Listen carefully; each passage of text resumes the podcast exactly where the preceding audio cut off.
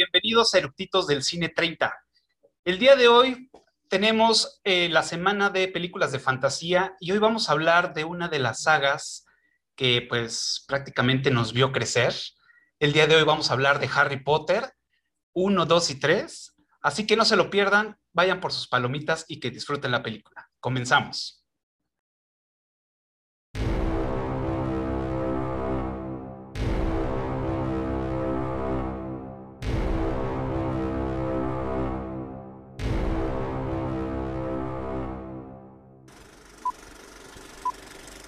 ¿Ya está grabando?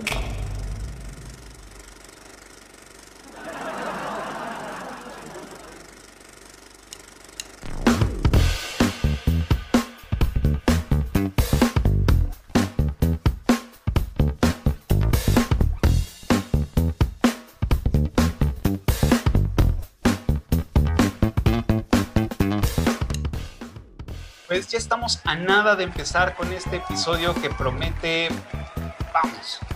La, neta es que vamos a nerdear durísimo de estas películas.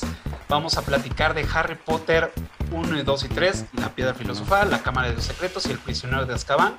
Este, traemos unos eructitos que son eh, fans de esta película y que también eh, crecieron junto con esta saga.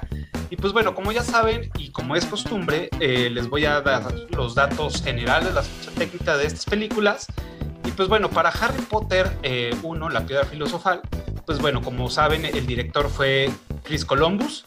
Y pues bueno, ahí lo podemos ubicar en muchas películas eh, como Pixel, Pixeles, eh, Percy Jackson y el ladrón de, rayos, Mi pobre angelito, entre pues muchísimas otras películas que ha sido el director. Como guionista, y como lo saben también, está basada en la novela de J.K. Rowling. Y pues bueno, como compositor, un gran maestro que es John Williams, y a él pues básicamente lo ubicamos en películas como Star Wars, también hizo ahí la, música para Superman, em, estuvo metido también en Jurassic Park, y pues bueno, entre muchísimas películas más y otras series que también hizo todo el score. Y bueno, Harry Potter, eh, La Piedra Filosofal, tuvo tres nominaciones al Oscar como Mejor Dirección de Arte, mejor vestuario y mejor banda sonora. Desafortunadamente, pues bueno, no, no le alcanzó para, para ningún Oscar. Esta película se estrenó el 4 de noviembre del 2001 en, eh, en, en Londres. Harry Potter 2, La Cámara de los Secretos, también fue cortesía de, Chris Columbus, también estuvo basada, bueno, todas las películas de Harry Potter están basadas en la novela de J.K. Rowling. El compositor también, eh, también estuvo en las tres, John Williams. Y pues bueno, esta película no tuvo ni una sola nominación al Oscar, también, bueno, ganó muchísimos este, eh, premios en otras, eh, en otras, digamos, en otras premiaciones. Eh, y esta se estrenó el 3 de noviembre del 2002 también en Londres. Y para Harry Potter 3, que es el prisionero de Azkaban, pues bueno, aquí ya, ya, ya le cambiamos un poco, por lo menos en el director, y pues bueno, como sabemos, y si no lo saben, pues bueno, fue el mexicano Alfonso Cuarón. Eh, a él lo vamos a ubicar como la película de Roma, que pues bueno, ya tuvimos ese episodio aquí en Eructitos del Cine. Este, por Gravity, que también fue muy aclamada, eh, con películas mexicanas también como Y tu mamá también, ¿no? Entre otras películas. Y también estuvo en una serie de hace muchos años que se llamó, este, mm, ah, diablos, ya se me olvidó. Este, mm, ahorita me acuerdo. Eh, como compositor también estuvo John Williams, que también ya lo, ubicamos. De hecho, em, fue la última película eh, que hizo John Williams como sincronización de este género para, para música, para películas, digamos, de corte infantil o, adolescentes. Eh, esta película sí tuvo nominaciones al Oscar, tuvo dos, fue Mejor Banda Sonora y Efectos Visuales, pero pues tampoco le alcanzó para ganar un Oscar. Esta diferencia de, la 1 y la 2 se estrenó el 23 de mayo del 2004, pero esto fue en Estados Unidos, esto ya, ya no fue en, en, en Londres.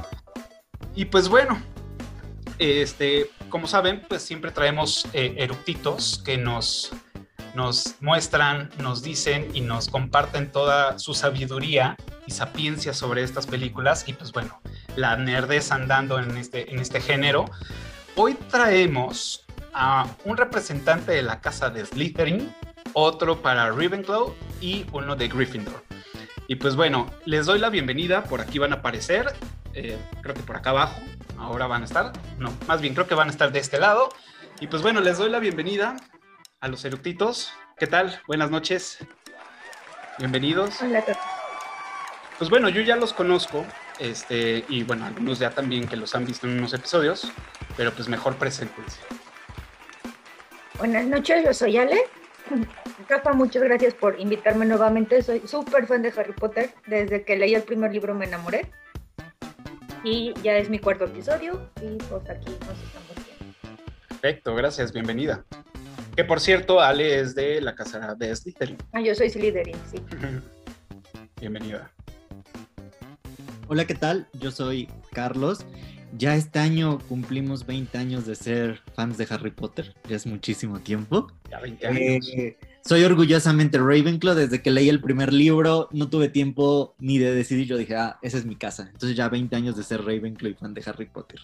Perfecto, bienvenido. Gracias. Eh, bueno, yo, mi nombre es Luis. Eh, ya he estado en algunos, en algunos programas, en algunos episodios. Eh, gracias por la invitación, Cafa. Y bueno, yo soy de la casa de, Gryffindor. Y, pues la verdad es que me, me, me apasiona mucho el, tema de, Harry Potter, ¿no? Perfecto, bienvenido. Pues bueno, como, como ustedes ya escucharon o, o vieron, es pues bueno, tienen una casa. Eh, hicimos, eh, bueno, como todo fan de Harry Potter, nos hemos metido a quiz eh, así hasta decir basta. Y pues bueno, ¿y de qué casa perteneces y todo?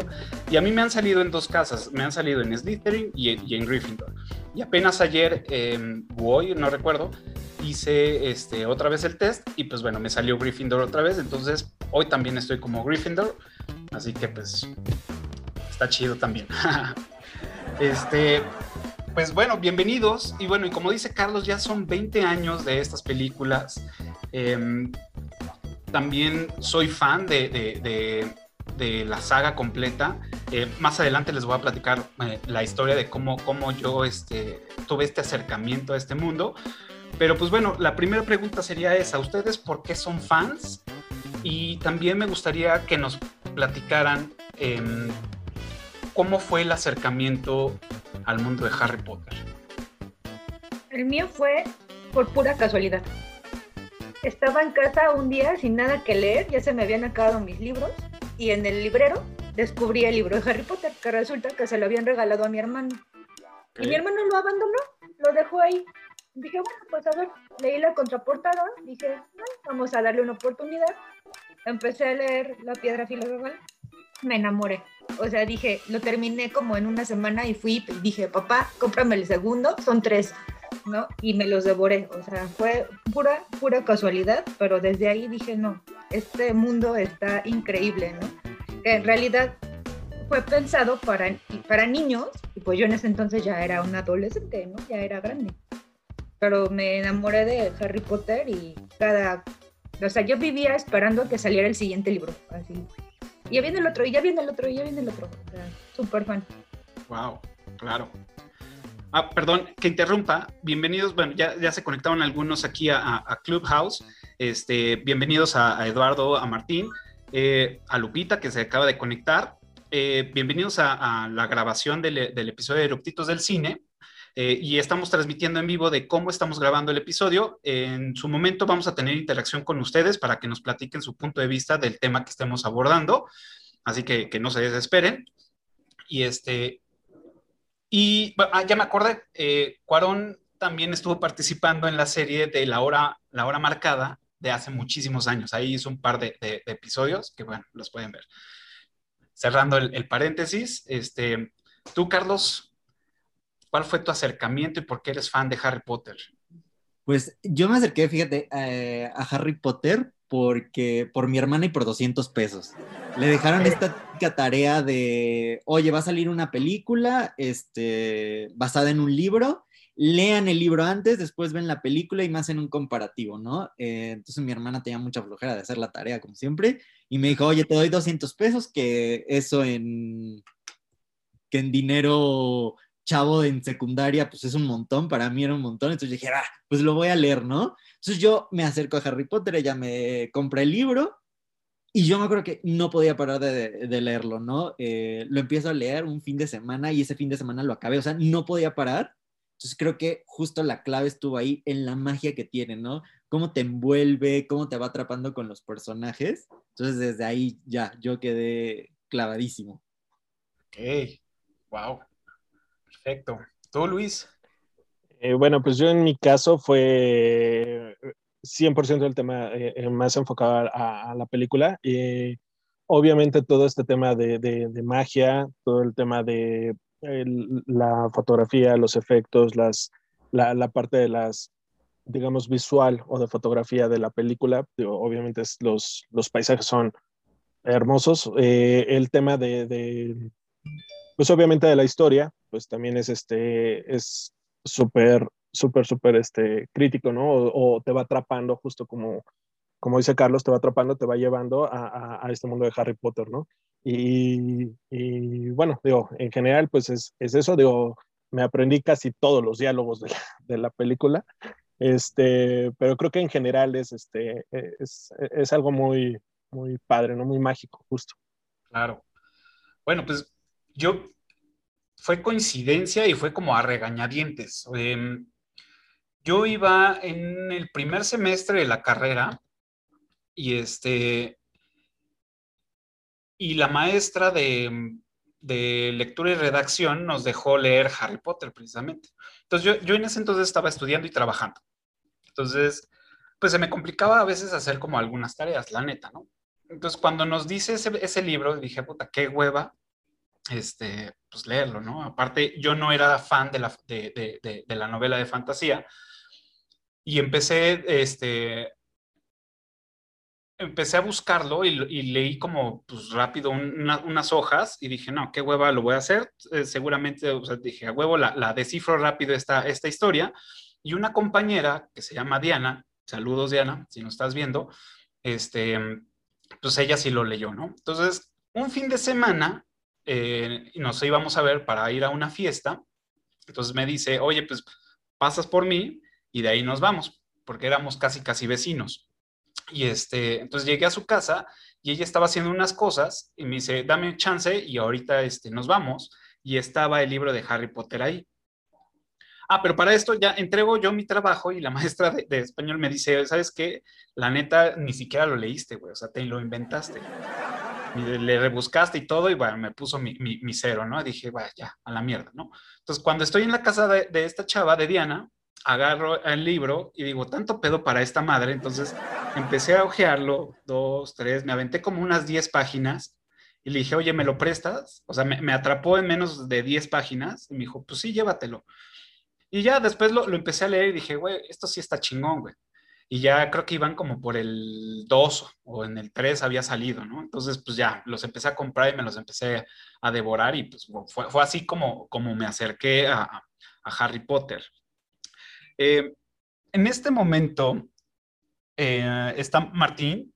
No sé si Martín nos quiera compartir en Clubhouse este, su acercamiento o si le gusta o no le gusta Harry Potter o algo que nos quiera platicar. Si es así, pues levanta la mano y te, y te ponemos como speaker para que nos platiques. Si no, no te preocupes, más adelante va a haber más interacción. Bienvenido, Martín. Eh, platícanos. Eh, bueno, antes de que nos platiques, ¿tienes algún problema eh, de que tu foto y tu voz aparezca en el canal de YouTube? No, ninguno. Perfecto. Bienvenido. Cuéntanos. En mi caso, el acercamiento fue igual, ya habían salido, me parece que los tres primeros libros. Eh, me tocó ver con, con, una amiga la primera película y la verdad sí se me hizo como que demasiado infantil. La verdad no, no me había atrapado. Entonces, cuando me empezó a platicar que, bueno, que realmente el libro tenía mucho más que la película, yo eh, vi la segunda película y después me animé a leer el tercer libro. La verdad es que el tercer libro me, me encantó enseguida compré el cuarto y ahí tuve que esperar hasta como fueron saliendo, ¿no? Pero la verdad es que sí fue de esa manera, o sea, yo igual tenía una experiencia, digamos, no muy grata al principio y que ya después me atrapó y tuve que regresar igual a, a, leer el primero y el segundo y ya después lo que pasó todo, ¿no? Teníamos que esperar hasta que saliera el siguiente libro. Ok, wow, perfecto. Muchas gracias, Martín. Te voy a bajar a audiencia y cuando volvamos a interactuar, Este, si, si necesitas platicarnos algo más, levantas la mano, ¿vale? Sí, adelante, gracias. Gracias a ti.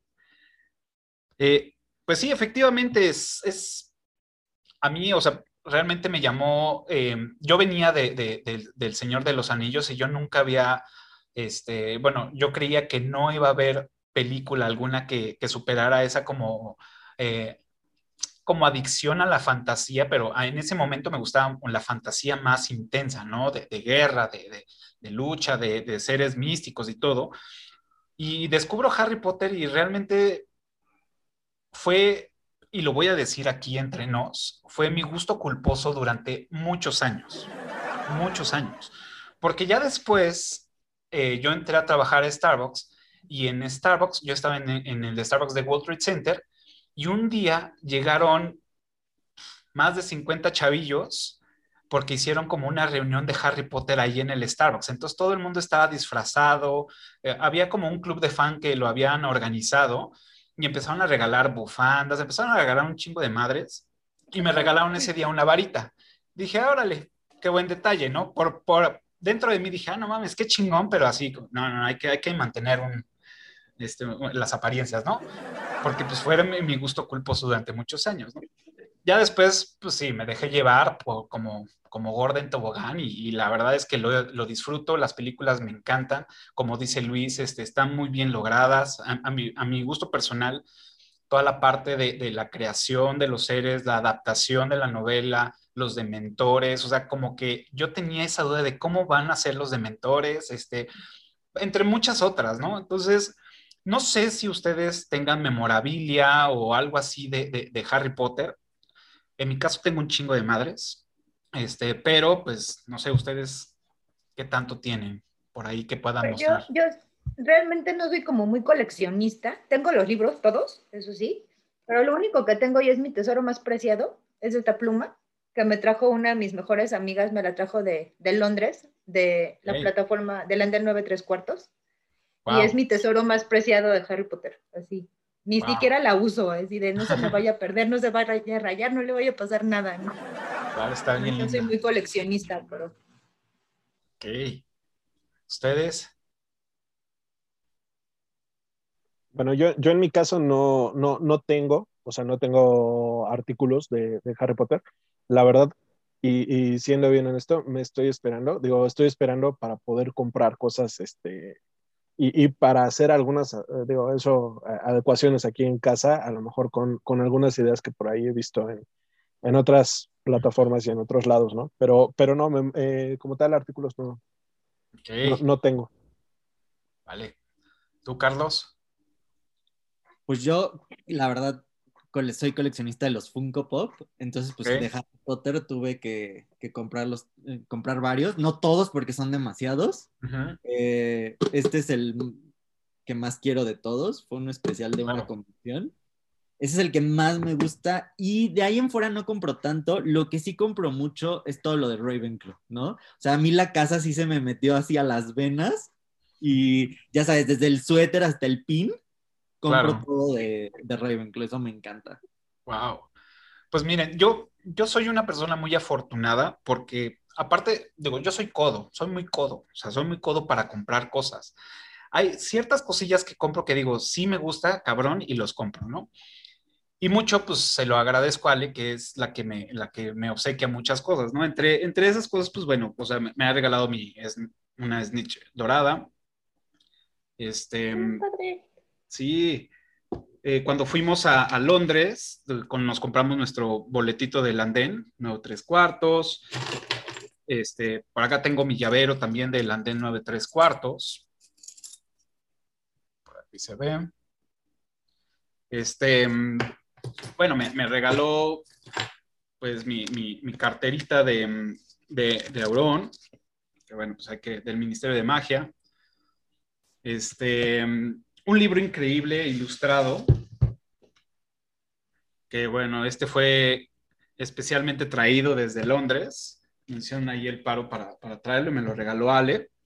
Este, mi, mi libreta de, de, de las pociones, este, y bueno, este, esta sí me la compré y me gustó mucho, que es mi caja de, de, de Quidditch, ¿no? Entonces, pues tiene su, su llavecita y bueno, y tiene las Blodgers y tiene la Snitch dorada y la Waffle y todo, ¿no? Entonces, una super ganga en barato. Y pues obviamente, pues una, una, la varita de, bueno, mi, varita de, de Sirius Black.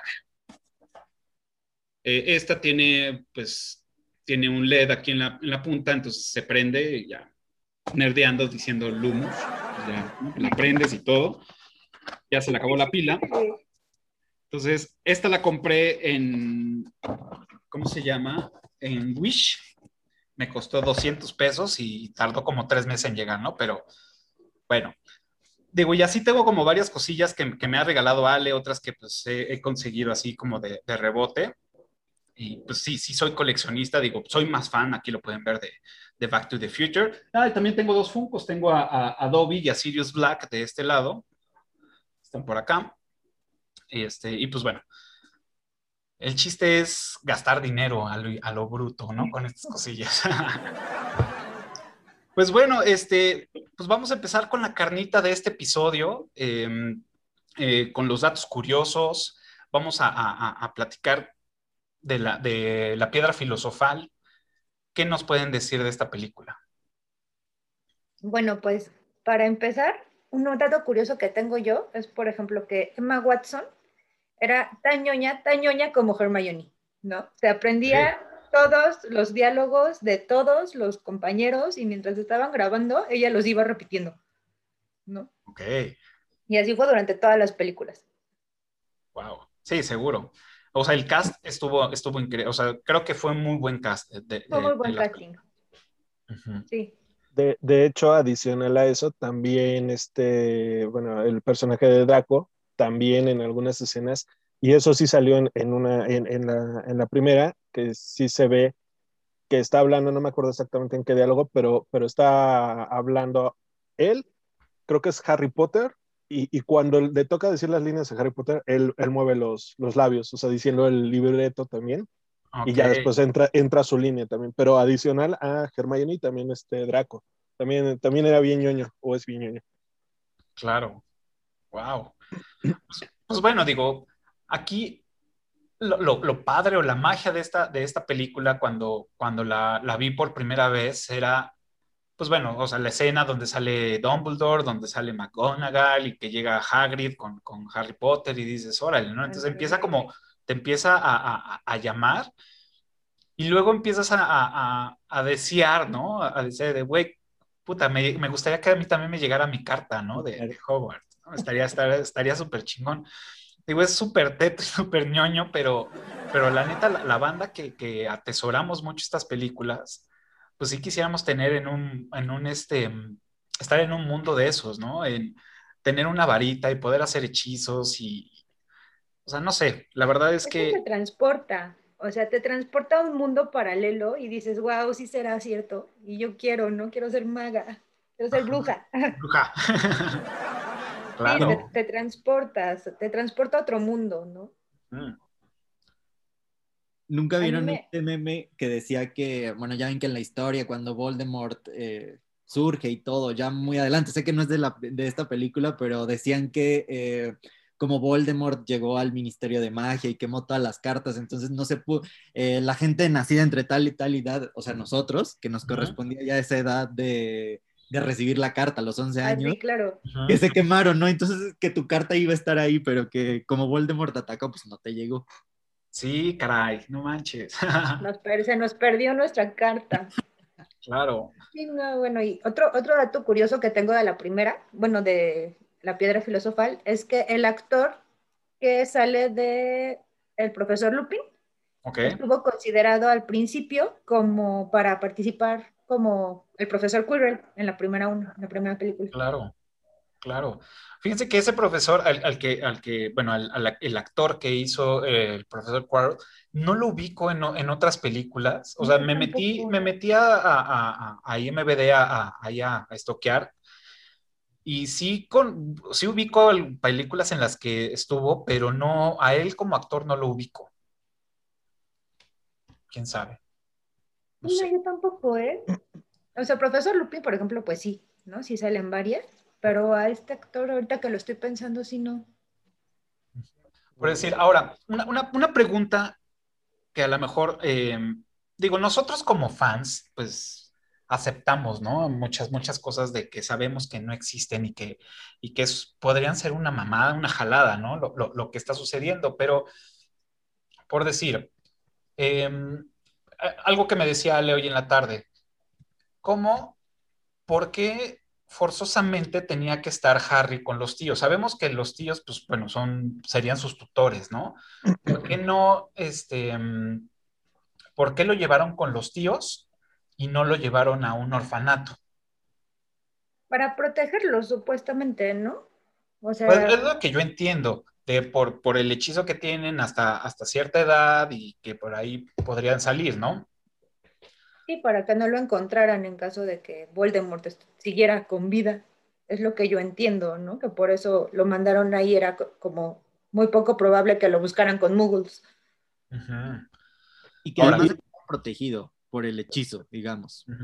Sí, eso, es lo que yo deduzco. O sea, nunca nos lo dejan tan claro, así como decir, ah, bueno, tal, pero a lo mejor el Ministerio de Magia pudo haber dicho, no, pues bueno, hay un orfanato especial para, para magos, ¿no? Para, magos huérfanos. No, pero es que en, teoría, bueno, no sé, se supone que, también es porque eh, Dumbledore quiere que él crezca de una forma normal, ¿no? O sea, sin la fama y sin todo esto. Y en teoría se supone que él nunca sabe o nunca se entera del maltrato eh, familiar que, sufre este Harry, ¿no? Hasta mm, que le llegan las cartas y, no se entera y todo lo demás, es hasta cuando saben que precisamente tuvo este, todo este maltrato, ¿no? Ok. Pues, digo, eso, es lo que yo prácticamente le, dije a Ale, pero pues, o sea, no, y es por deducción, ¿no? Y por cositas que te van diciendo en, las películas y un poco en el libro, ¿no?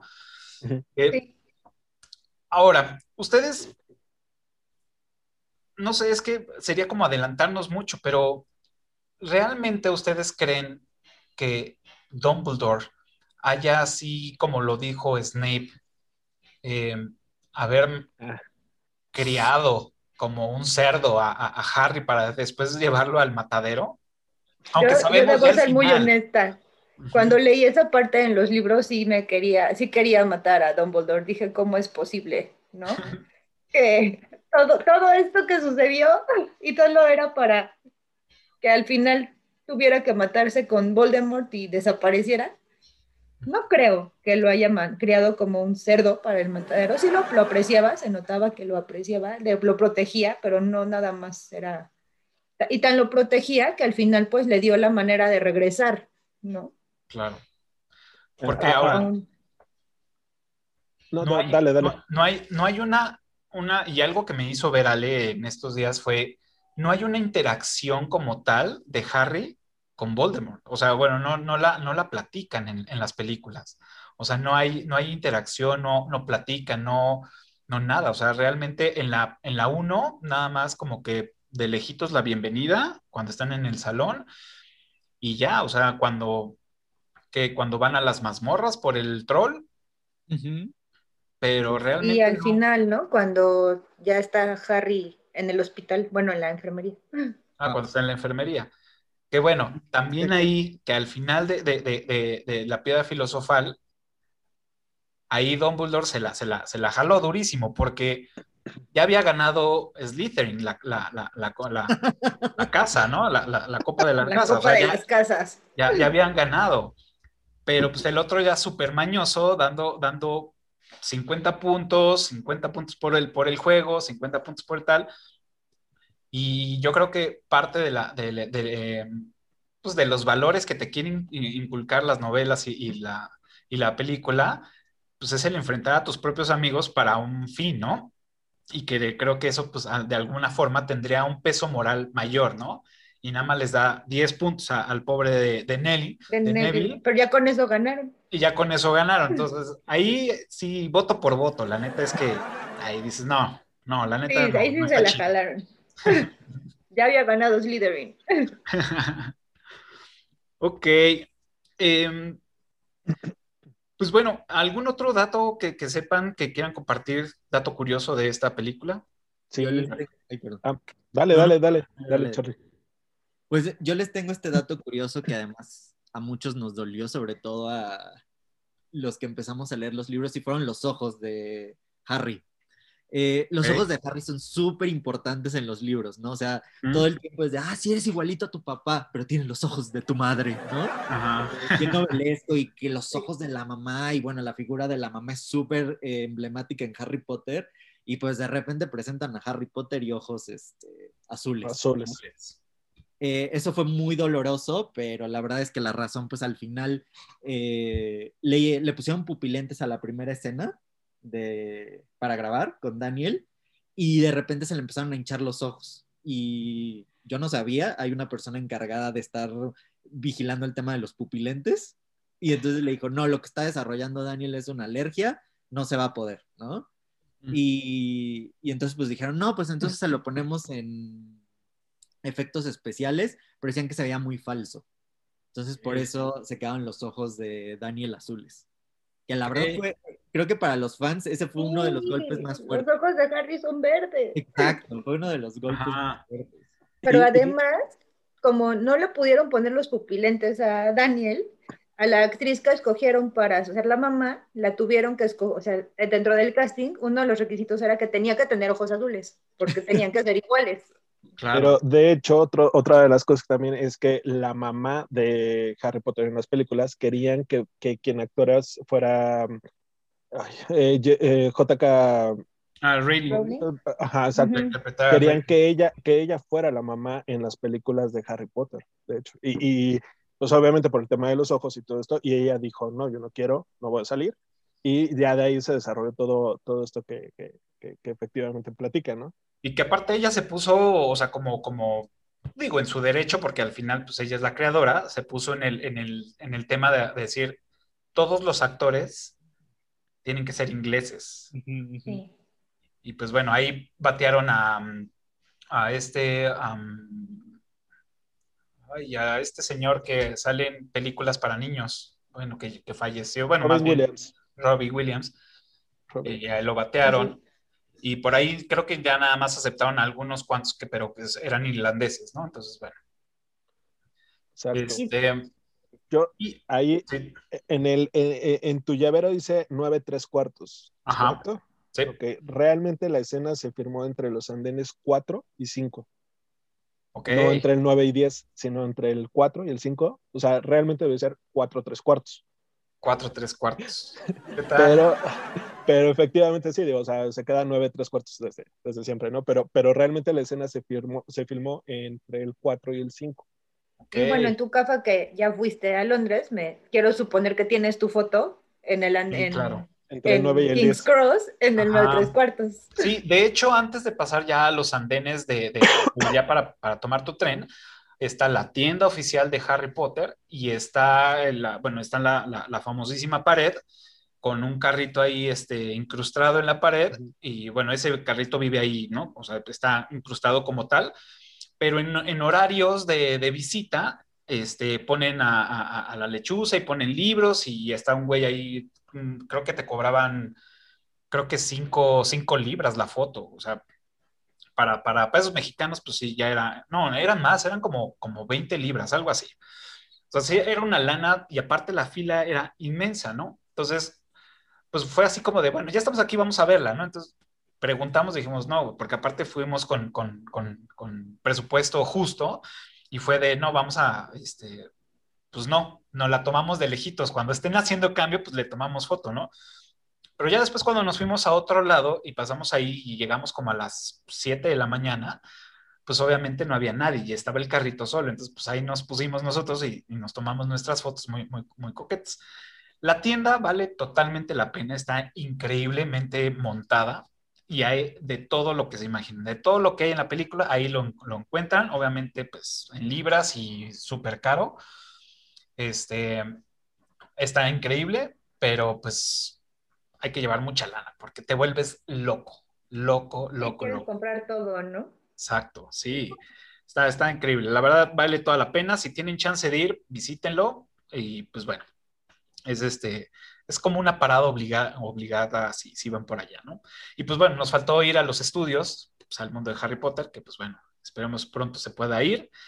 Este, ¿Algún otro dato curioso antes de pasar a la Cámara Sí. de los Secretos? En, en la parte de la sala de los trofeos, eh, en donde aparece, bueno, le están explicando a Harry, bla, bla, bla, que, que viene de descendencia y que le traen la sangre y todo esto. Eh, aparece una medalla que es de eh, Minerva McGonagall eh, por el buen desempeño de jugadora de Quidditch. Y hacen referencia, bueno, hay, hay otras medallas también ahí eh, que son relacionadas. Y hay una que es de eh, RJH King, que es el supervisor de dirección, que esto viene de John King, que es el supervisor de, este, de arte de la película. Entonces ahí yo creo que eh, y ya no lo hice, lo quería hacer, le quería poner pausa y, y revisarlo así a detalle, pero, pero ya, no, ya no pude, ya no me dio tiempo. Pero sí, ese, ese dato también está, está chistoso, está curioso. No me imagino a Minerva ahí volando en, en la escoba en Quidditch, ¿no? En Claro. sus buenos tiempos. Era súper. ¿Nunca leyeron su historia? No, La publicó JK. Ya ven que hizo la página de Pottermore, ajá. En donde iba poniendo como biografías y todo. Puso la historia de Minerva y ella era súper apasionada del, ¿Del del Quidditch? Quidditch. De hecho, como dato curioso de Minerva, no de la película, pero de Minerva, el sombrero seleccionador estuvo eh, batallando con ella, como con Hermione y con Harry, en qué casa la, la ponía. La iba- no sabía si ponerla en Gryffindor o en Ravenclaw. Ok. Entonces, Ok. Es un dato curioso. Y bueno, sí, como que nos deja ver que sí es fan del Quidditch, porque al final, bueno, ella es la que descubre a Harry, ¿no? Y la que lo propone para buscador de Gryffindor. Y hasta se emociona, ¿no? La señora de, Exacto. "Uy, ya tengo, ya tenemos nuevo buscador, claro. Y a ver cómo le hacemos para romper la regla de que los de primer año no están en el equipo. Claro.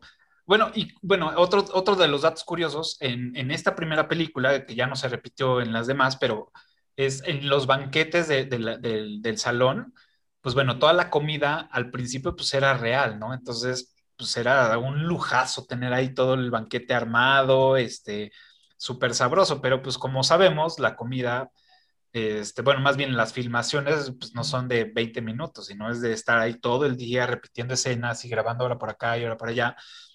Y pues esta comida pues empezaba a echar a perder con las luces, el calor, todo, entonces pues ya olía medio culero, ¿no? Entonces ya después decidieron pues mejor hacer como los, los, este, los moldes y este, y como pues no encapsular, o sí algo así como encapsular ese tipo de comida para ponerlas y ya que pues duraran ahí todo el resto, ¿no? Y, y que siempre se vea apetitosa la comida, ¿no? Y que es, que es parte de, de la magia de, de, pues, de la fotografía también, ¿no? De, de, de la elaboración. Siempre que pasan las escenas de los banquetes se me antoja todo lo que están tragando estos güeyes. O sea, los Además, es increíble cómo aparece mágicamente la comida en las mesas. que, que si se acuerdan, no re- bueno, más bien no recuerdo bien en qué libro sale, y Hermione creo que es la que lo descubre, de que toda esta comida lo hacen los elfos, ¿no? Los En- elfos, como, en, sí. como en los calabozos de ahí de, de, de Hogwarts. Se y que- indigna. Ajá, y se indigna, ¿no? Y hace ahí como su Sí. movimiento de, de, de, co- de cero opresión a los, a los elfos y todo, ¿no? Digo, en los libros aparece, en las películas no, lo cual hubiera estado súper loco, pero bueno. muy- sí, hubiera estado muy bueno. Sí, yo quería. Y que bueno, al final, este, estas películas estaban programadas, digamos, las querían hacer en animación, no, no iban a hacer con actores, sino más bien las querían hacer animadas, pero pues bueno, ya ahí se, se, este, se convencieron de que no, lo cual llevó a que con todos este, el, el estudio, la casa de estudio, fi- firmaran los contratos para que se hicieran las, las películas de corrido para no estar cambiando los actores y más eh, teniendo actores tan jóvenes Exacto. que pues bueno, van cambiando y sí, literalmente ya los ves en, en, en, en Prisioneros de Azkaban y ya están llenos de barros, los pobres, ¿no? Sí, ya son adolescentes. Sí, de hecho, la de La Cámara de los Secretos se empezó a grabar dos, tres días después de que terminaron este, La Piedra Filosofal. Claro. Ya, Que de hecho también no sé, inmediatamente. no sé dónde escuché que, que- que creo que también les habían hecho moldes para, para los dientes por todo este tema de los cambios y no, no sé si fue mito, la, la verdad no A recuerdo. dónde Hermione le, le querían poner una prótesis dental, pero hablaba como zipizapo. Entonces se, la- se lo quitaron. Y Vamos a otra- preguntar. De- dale, otra, dale, otra dale. de las cosas que, que también, que, que hubo escenas que se filmaron que no, no salieron en la película, ¿no? Que son este de, de Peeves, que, que fue actuado por Rick Mail, Mail, Mail, bueno, no sé. Y las escenas sí se filmaron, pero no se incluyeron en la, en en la Y película. eso ¿no? estuvo malísimo porque Pips es un super personaje. claro. En el libro es maravilloso. Ok, vamos a preguntarles a los conectados en Clubhouse si quieren aportar algo Sí. eh, de, de la piedra filosofal, si quieren platicarnos alguna experiencia, si quieren platicarnos este, si les gustó o no les gustó, si tienen dudas de, de- de- de la película o algún dato curioso. Si es así, pues solamente tienen que levantar la mano, los hacemos speaker y nos pueden compartir. Si no, más adelante seguiremos este, con otras interacciones. Pues bueno, efectivamente, eh, a mí la piedra filosofal, eh, lo único que no me cuadra, digo, ya sabiendo y echándote todos los libros y todo, lo único que no me cuadra es la vida, el, el, el cómo, cómo reaparece en este caso este Voldemort, ¿no? En, en- con, con Quirrell, que lo trae incrustado en la tatema. Este, es, creo que son de las cosas que no me gustaron, cómo fue la interpretación de la novela al libro. Se me hizo, pues, creo que le faltó un poco más de punch. Este, la, la aventura de, de- de pasar por el perro de las tres cabezas y todo, sí, pero siento que faltó, o sea, estuvo muy apresurada, ¿no? El juego de- del ajedrez, este, se me hizo bien, le pusieron buen tiempo, pero al final sabemos que Harry siempre tiene que pasar al último solo, a donde vaya a enfrentarse con alguien, siempre pasa solo. Entonces, tampoco como que me agradó mucho a- es- esa parte, ¿no? Pero bueno, al final es el protagonista. Es correcto. Pero Ok. yo, yo Dale. debo decir que esta película, de todas, o sea, creo que es la que siento que se apega más al libro. Aunque sí le faltan cosas, evidentemente, pues no puedes hacer una película total de un libro, pero sí siento, en cuanto a visual, sí me lo imaginaba así. O sea, Claro. cuando empezó, cuando empe- pasé del libro a la película, sí me imaginaba tal cual Hogwarts, las escaleras moviéndose, iluminado. Para mí, siento que es la que más se apega a la historia. Coincido. Claro. totalmente. Aparte te hace desear ir a una escuela así, aunque no sea de magia, ¿no? Pero dices, güey, quiero tener una sala común, digo, yo no, Claro. o sea, seguramente en, en ¿Te muchos quieres ir a un internado? Ajá, un internado este, muy nice. Este, seguramente así es, ¿no? Probablemente es muy, muy, muy similar, por eso pues, se le ocurrió. Este, el poder entrar a tu, a tu sala común en- de un cuadro, pues está pues, interesante, ¿no? También, ¿no? Este, la parte, hay una, hay una parte que me da mucha risa y le, le decía a Ale, yo creo que lo más triste en este mundo de, de, de ser mago, lo más triste es que fueras un squib, ¿no? Ay, sí. O sea, ha de ser lo más triste de la vida. Y digo, para los que nos escuchan o están viendo y no saben qué es un squib, un squib es ser hijo de padres magos y tú no tener magia. No tener magia. Lo que es Flitch, ¿no? Flitch, exacto, Flitch es un squib. Que Flitch es un squib y qué triste. Por eso ese güey vive todo amargoso, ¿no? Siempre, seguramente. Que Muy bien. así un poco pienso en Petunia, que además Ah. eh, también es súper doloroso, ¿no? O sea, imagínate, todos nosotros que deseamos el mundo de Harry Potter y ir a Hogwarts, dices, bueno, por lo menos nadie va, ¿no? Pero imagínate desearlo, o sea, porque tu hermana va y tú no puedas, ¿no? Claro. Entonces creo que también eso es súper fuerte, ¿no? El que, no sé, alguien de nosotros dijera, ah, yo sí voy a Hogwarts, ¿no? Y el resto, mi carta nunca llegó. claro. Sí, Claro, qué. Que de hecho, eh, eh, eh, bueno, y estuve viendo también desde la parte psicológica de- del libro de, de esto, y, y justamente hablan de la envidia que le tiene a, a la hermana, ¿no? Y, y entre otras tantas cosas, ¿no? Entre otras, eh, hay una, hay una madre que también le llaman en psicología este efecto Dobby, que le- lo platicaba con, con Ale, que, que es justo el efecto de, de hacer algo mal y, y, autocastigarte, ¿no? Darte, que, que ahí los Claro. llamaron efecto Dobby, ¿no? Pero bueno, digo, eh, eh, eh, y, y sí, justamente el tema del bullying, el tema de, de todo esto que, que platican, sí, o- obviamente desde la parte psicológica, pues obviamente también te, te, te pega, ¿no? Y, Claro. y sí, justamente ahorita con lo que dices, el tema de, de la envidia clarísima de, de, este, Petunia, pues, o sea, está, está, muy cañón, ¿no?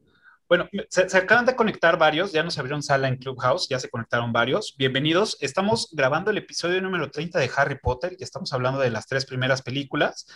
Y pues bueno, eh, ahorita, eh, pues bueno, aprovechando que ya se conectaron varios, no sé si quisieran platicarnos por qué les gusta Harry Potter, que ya, ya se conectaron algunos este, nuevos. Si es así, solamente levanten la mano, lo subimos como speaker para que nos platiquen su, experiencia o, o por qué son fan de Harry Potter. Si no, no se preocupen, más adelante vamos a tener interacción. Este episodio lo estamos grabando para el canal de YouTube que se llama Eructitos del Cine y este va a salir el 22 de abril. Eh, así que, pues bueno, ustedes son los primeros que escuchan cómo estamos grabando este episodio. Entonces, si quieren alguien hablar, adelante, levanten la mano. Si no, más adelante lo podemos seguir. Muy bien. Pues bueno, vamos a pasar a Harry Potter y la Cámara de los Secretos. ¿Qué nos pueden decir de esta película? Uy, esta película me gusta mucho. Me gusta mucho el principio porque es la, creo que es la única vez en la que Harry y Ron no llegan en el expreso de Hogwarts. A Hogwarts. Pierden el tren. ¿no? Se llegan en el, en el carro del señor Weasley. y lo que estaba viendo es que era el, el carro, el carro mágico, el carro volador, era el mismo carro que tenía J.K. Rowling cuando era adolescente, que era un Ford Anglia. Claro. muy viejito, ¿no? Y que pues bueno, para la escena del sauce de boxeador utilizaron, no sé si 16 o 26 este, carros de estos para hacer toda la, secuencia de, esa escena. Pero pues, bueno, ahí estuvo, o sea, fueron muchísimos autos para, para grabar esa secuencia. A mí creo que eso es de las películas que menos me gustó, La Cámara de los Secretos. Aunque tiene cosas muy interesantes, creo que fue de las películas que menos me gustó de Harry Potter. No sé, el, o sea, sí estuvo padre que llegaran en, el carro. Esa aventura creo que estuvo muy larga para mi gusto, pero ah, no sé, hay algo que no, que no me cuadra. Pudieron entrar a, a Hogwarts sin ningún problema este, nadie los, nadie los, los cachó, este, y pues bueno, ya hasta el último, pues aparecen con Snape, ¿no? ¿Cómo los cachó? ¿Cómo se enteró Snape? O sea, no, no, no hay como forma, que bueno, en el libro es otra historia, ¿no? Pero, eh, no sé, tengo, tengo mis dudas. Yo creo que la, la tercera parte de la película creo que se compuso un poco eh, y el enfrentamiento de Harry con, este Tom Riddle tampoco me, gustó mucho. Pero bueno, ese es, o sea, se me hizo como muy pausada, como muy este, eh, como, como relleno de tiempo para la película. No, no la escena como, como tal, sino más bien todos los tiempos y todas las transiciones que utilizaron para, para para, digamos, el capítulo donde se, donde se enfrenta con Tom Riddle, creo que estuvo, absorbió mucho tiempo y no fue como de calidad. Eso es mi, percepción. No sé ustedes cómo, cómo vean. ¿Les gustó la película? ¿Les, ¿No les gustó? Tiene cosas. O sea, tiene cosas que sí me gustaron, pero tiene cosas también que, como dices, como que sin mucha paja, ¿no? Se las pudieron haber ahorrado. A mí me gusta mucho la parte en la que descubren cómo entrar a la cámara de los secretos y cuando van entrando, el túnel que se ve y cómo se apientan. Y esa parte es de las que más me gustan de la película, ¿no? En realidad. Pero sí, tiene, sí tiene cosas que dices, no, bueno, no, pues me lo hubiera ahorrado, Ajá. Cosas que me gustaron fue el maestro de las artes, este, Hilderic. Lockhart. Creo que fue, ese personaje me gustó mucho, aunque es súper teto y súper ventajoso, súper todo. Me gustó, me gustó cómo lo, desempeñó él, ¿no? O sea, su historia de cómo, cómo se hace famoso. Pero ese personaje es bueno, o sea, la interpretación es buena. Claro. De hecho, me encantó él, pero bueno. a mí personalmente no. Es, es como raro, o sea, todo, ¿cómo, te van, cómo va creciendo el personaje, cómo se va desenvolviendo cuando saben que es este, un escritor, ¿no? Que tiene todos sus libros y todo, y que, pues bueno, como dato curioso y guiño, en, en la librería, cuando están en el callejón de Agon, pues entran a la librería y, este, y está este güey repartiendo autógrafos, y hay una escena donde, pues, eh, precisamente se ven los libros de Harry Potter, ¿no? Este, pues ahí medio escondidos, ¿no? Y ya está este güey haciendo su, su, su, comercial de libros y luego pues se aprovecha que está Harry Potter ahí y este y, y pues saca provecho porque pues está el profeta, eh, bueno, el diario El Profeta este, tomando fotografías y haciendo la entrevista y pues este güey luciéndose, ¿no? Y lo más cagado es, es cómo trae pues de nalgas a todas las, las chavillas y a, y a, las mamás, ¿no? Ahí, la, la, sonrisa más este, encantadora.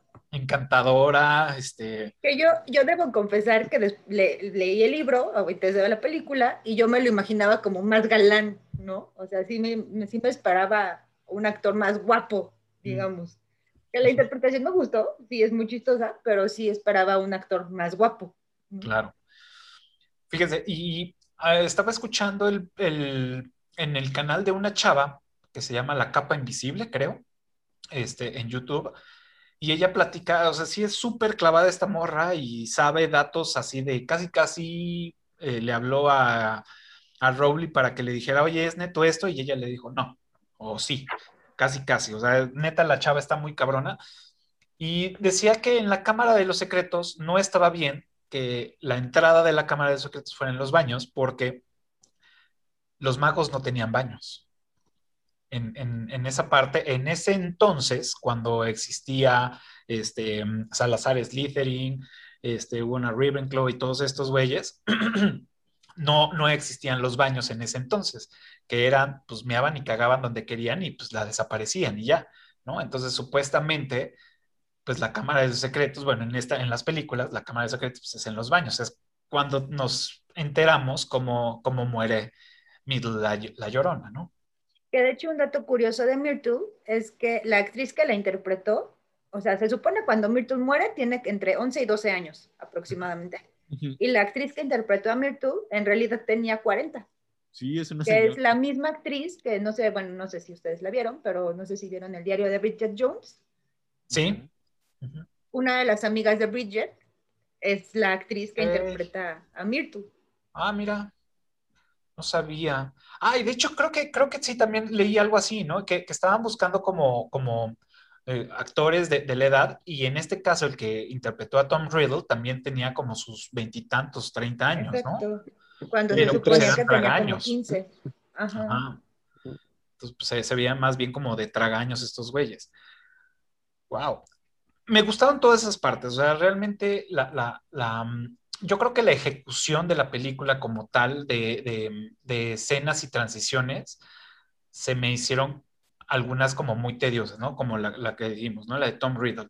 El, el, cuando le revela el nombre de que Tom Riddle es Voldemort, en, en, por decir, en, en el lenguaje, eh, digamos, del inglés, pues bueno, ¿no? Esa, esa, ese rebuscado del nombre de decir, ah, bueno, Lord Voldemort es, eh, bueno, Tom Riddle dice, I am Lord Voldemort, ¿no? Entonces, ah, y que bueno, esto fue cambiando conforme a los países, ¿no? Tanto para Italia como en otros, en otros este, idiomas, le fueron rebuscando ese, ¿cómo, cómo se llama? ¿Anagrama?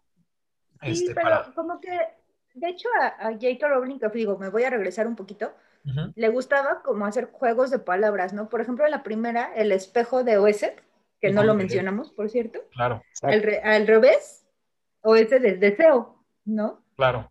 Y en inglés es eh, reset, que en, al revés es desire. O sea, como igual le fueron claro. cambiando dependiendo del idioma, ¿no? Claro, claro. Pero como que le gustaba hacer ese tipo de, le gusta hacer ese tipo de juegos de palabras a, a J.K. Rowling. Claro. Digo, no sé ustedes, pero a mí un, este, una, eh, un basilisco de ese tamaño me clava un colmillo como a este güey, o sea, yo ya hubiera estado ahí tirado y muerto en dos segundos. O sea, este güey todavía se quita el, el, colmillo del brazo. Pues y, lo, y, lo, clava en el diario. a, a Pero mí, Harry yo... Potter estaba protegido por el hechizo de su madre. que, que, que, de hecho a mí al principio he, de ser sincero también, por ejemplo, Dobby también al principio me cayó mal, o sea, me, porque era así de puta, güey, o sea, de, deja en paz al mocoso, güey, sí, ¿no? Y, y, dato curioso, lo, lo, lo, lo, grabaron con una mm. vara, bueno, con un palo y un, y un balón, ¿no? O sea, una pelota. Y eso, y eso era Dobby, o sea, cuando estaba ahí actuando, ¿no? Y, ya después lo, lo, lo, digitalizaron y todo lo demás, ¿no? Pero, pero sí, ¿no? Al principio me, me, me, digo, ya después lo amas, pero sí dices, no, o sea, al principio es así de, déjalo en paz, güey, o sea, déjalo que se vaya.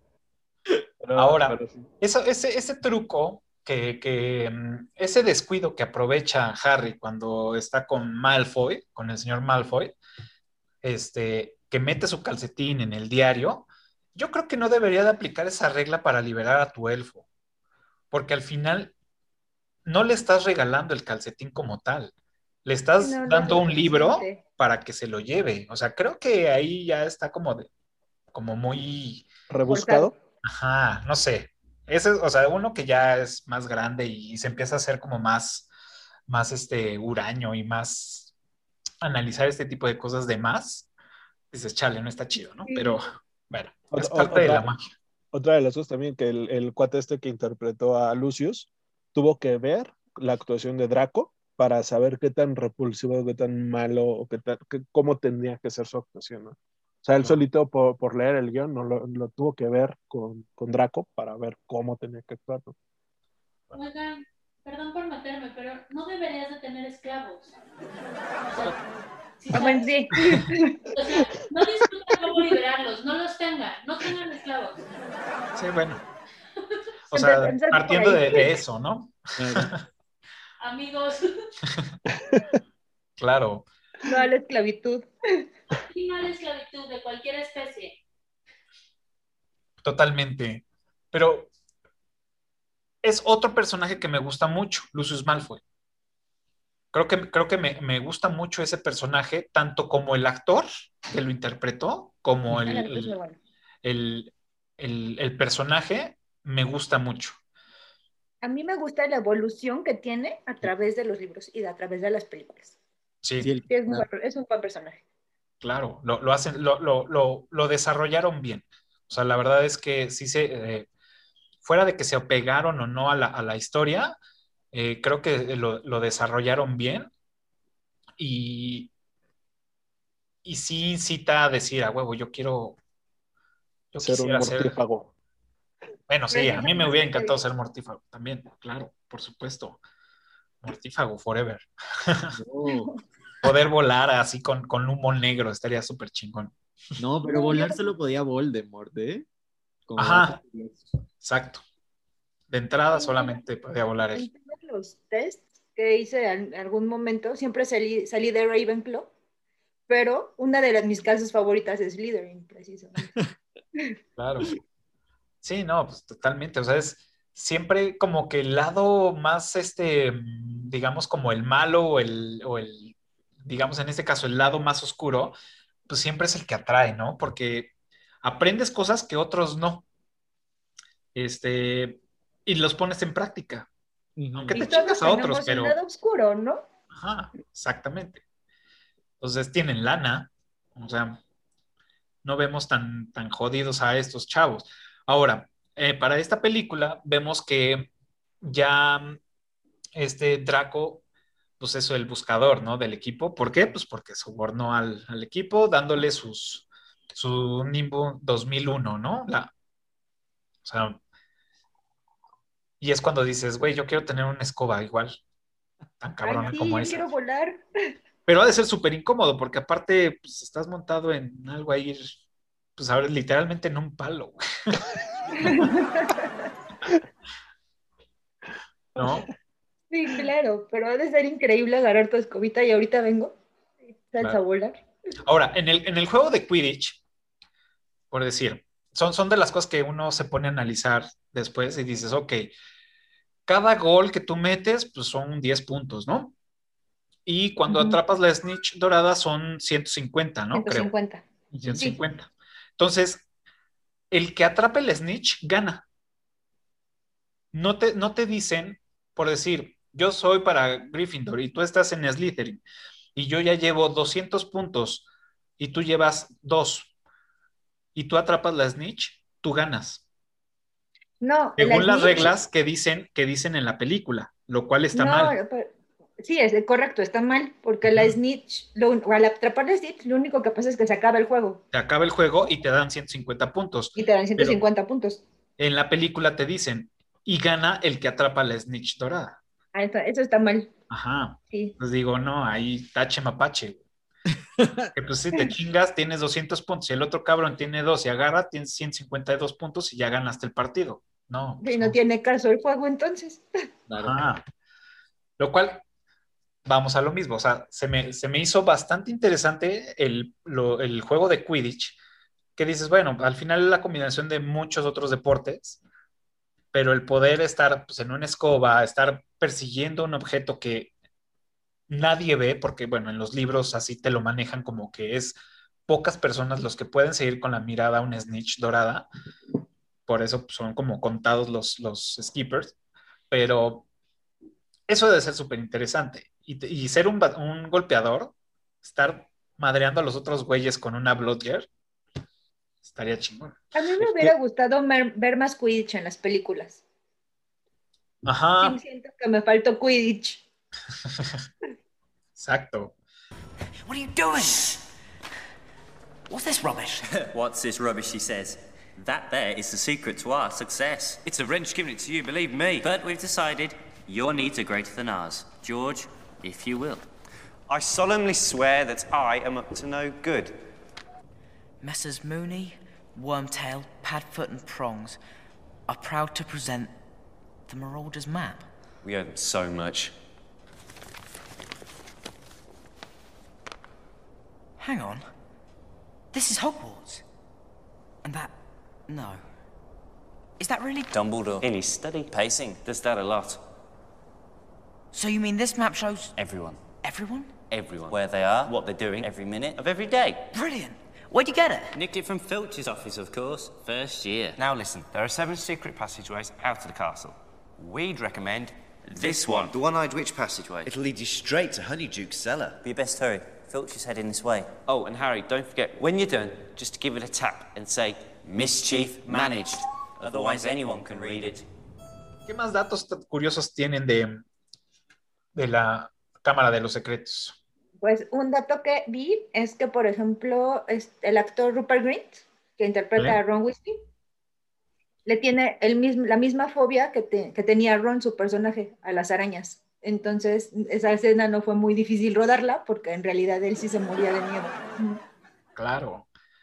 Híjole, no, es que aparte, digo, yo no le tengo miedo a las arañas, pero sí da como esa sensación, pues No, rara. entonces, y- que imagínate tantas arañas y una arañota. No, sí, no les tengo miedo, pero De hecho, hay una, hay una escena que sí se filmaron con arañas, o sea, reales, que creo que es la de cuando van hacia el, cuando están saliendo del castillo, no, cuando van hacia el castillo más bien, que es cuando empiezan a descubrir, eh, bueno, estos güeyes de, de, pues sigue a las arañas y vas a encontrar, pues, a, a tu, el, al basilisco, ¿no? En este caso. ¿no? Y que también, pues bueno, o sea, era, era el, el, el tema de la historia, digo, esto enfocándonos en las películas, digo, sabemos en los libros te, te dan más lujo de detalle, pero la historia de la película dice que cuando se abre la Cámara de los Secretos empiezan a morir todos los que son de sangre mestiza, ¿no? Y en este caso agarran a, a Winnie, a, a, a Ginny Weasley, que pues no es sangre mestiza, esa, güey- esa mujer es, es una de, de sangre pura, Sangre jodida, limpia, pero limpia. pura. Entonces, y ya nos explican por qué la agarra, ¿no? Y todo, este güey, Tom Riddle, pero pues realmente era tener como la, seguir con la, con la, con la profecía, ¿no? O con, no más bien la profecía, sino con lo, con lo que había sucedido en ese momento, ¿no? Que era estar matando a los, a los hijos de, de, de padres es sangre moguls. sucia. Sangre Sangre sucia. sucia.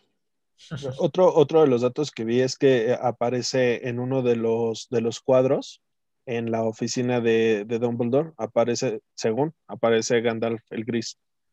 Claro. Eh, en, eh, ahí en, en, una de- en el marco, dicen que, eh, bueno, en, en la parte del marco del, del lado derecho está. Harry. Sí, yo vi, yo vi la fotografía en un blog este, hoy Y sí, dije, ay, nah, ya es mucha mamada. Y, pero sí, realmente sí. Pero sí. Pero sí, ahí, ahí aparece, ¿no? Ahí hay varias como cosillas eh, extrañas. Digo, ahorita que vamos a, al prisionero de Azkaban, ahí tengo unos, pero este, sí, efectivamente, ahí eh, aparece Gandalf the Grace. Correcto. Que, que de hecho hay mucho tema de ahí también con, el, con lo de los cuadros, ¿no? O sea, en la, en la 1 también por decían, de- decían que también eh, los propios, creo- no sé si eran productores o, o- o los mismos directores o productores este, tenían cuadros de ellos en las paredes, este, ahorita lo, lo, lo de Gandalf. O sea, como Claro. que sí se, sí se, sí se, sí, sí se da, ¿no? Yo lo haría. O sea, si yo fuera productor o director, por supuesto que tendría mis cameos. Por supuesto que metería todo lo que se me ocurriera. O sea, mi mano de decir, güey, esto es mi película, güey. O sea, yo la, Sí, la voy a hacer y voy a meter esto. ¿Qué fue lo que pasó en la 3? Películas, ¿no? Que fue lo que pasó en la 3. Como ya sabemos que a Alfonso Exacto. Cuarón le encanta este, Lo mexicano. perdurar, y- ¿no? sí, Y exacto. vivir eternamente en las películas. mexicano. Claro. exacto. Pues muy bien, Pues sí, este, pues bueno, eh, pregunta para los conectados en Clubhouse si alguien quiere opinar algo sobre eh, la Cámara de los Secretos, es el momento, nada más tendrían que levantar la mano, si no, pues seguimos con El prisionero de Azkaban.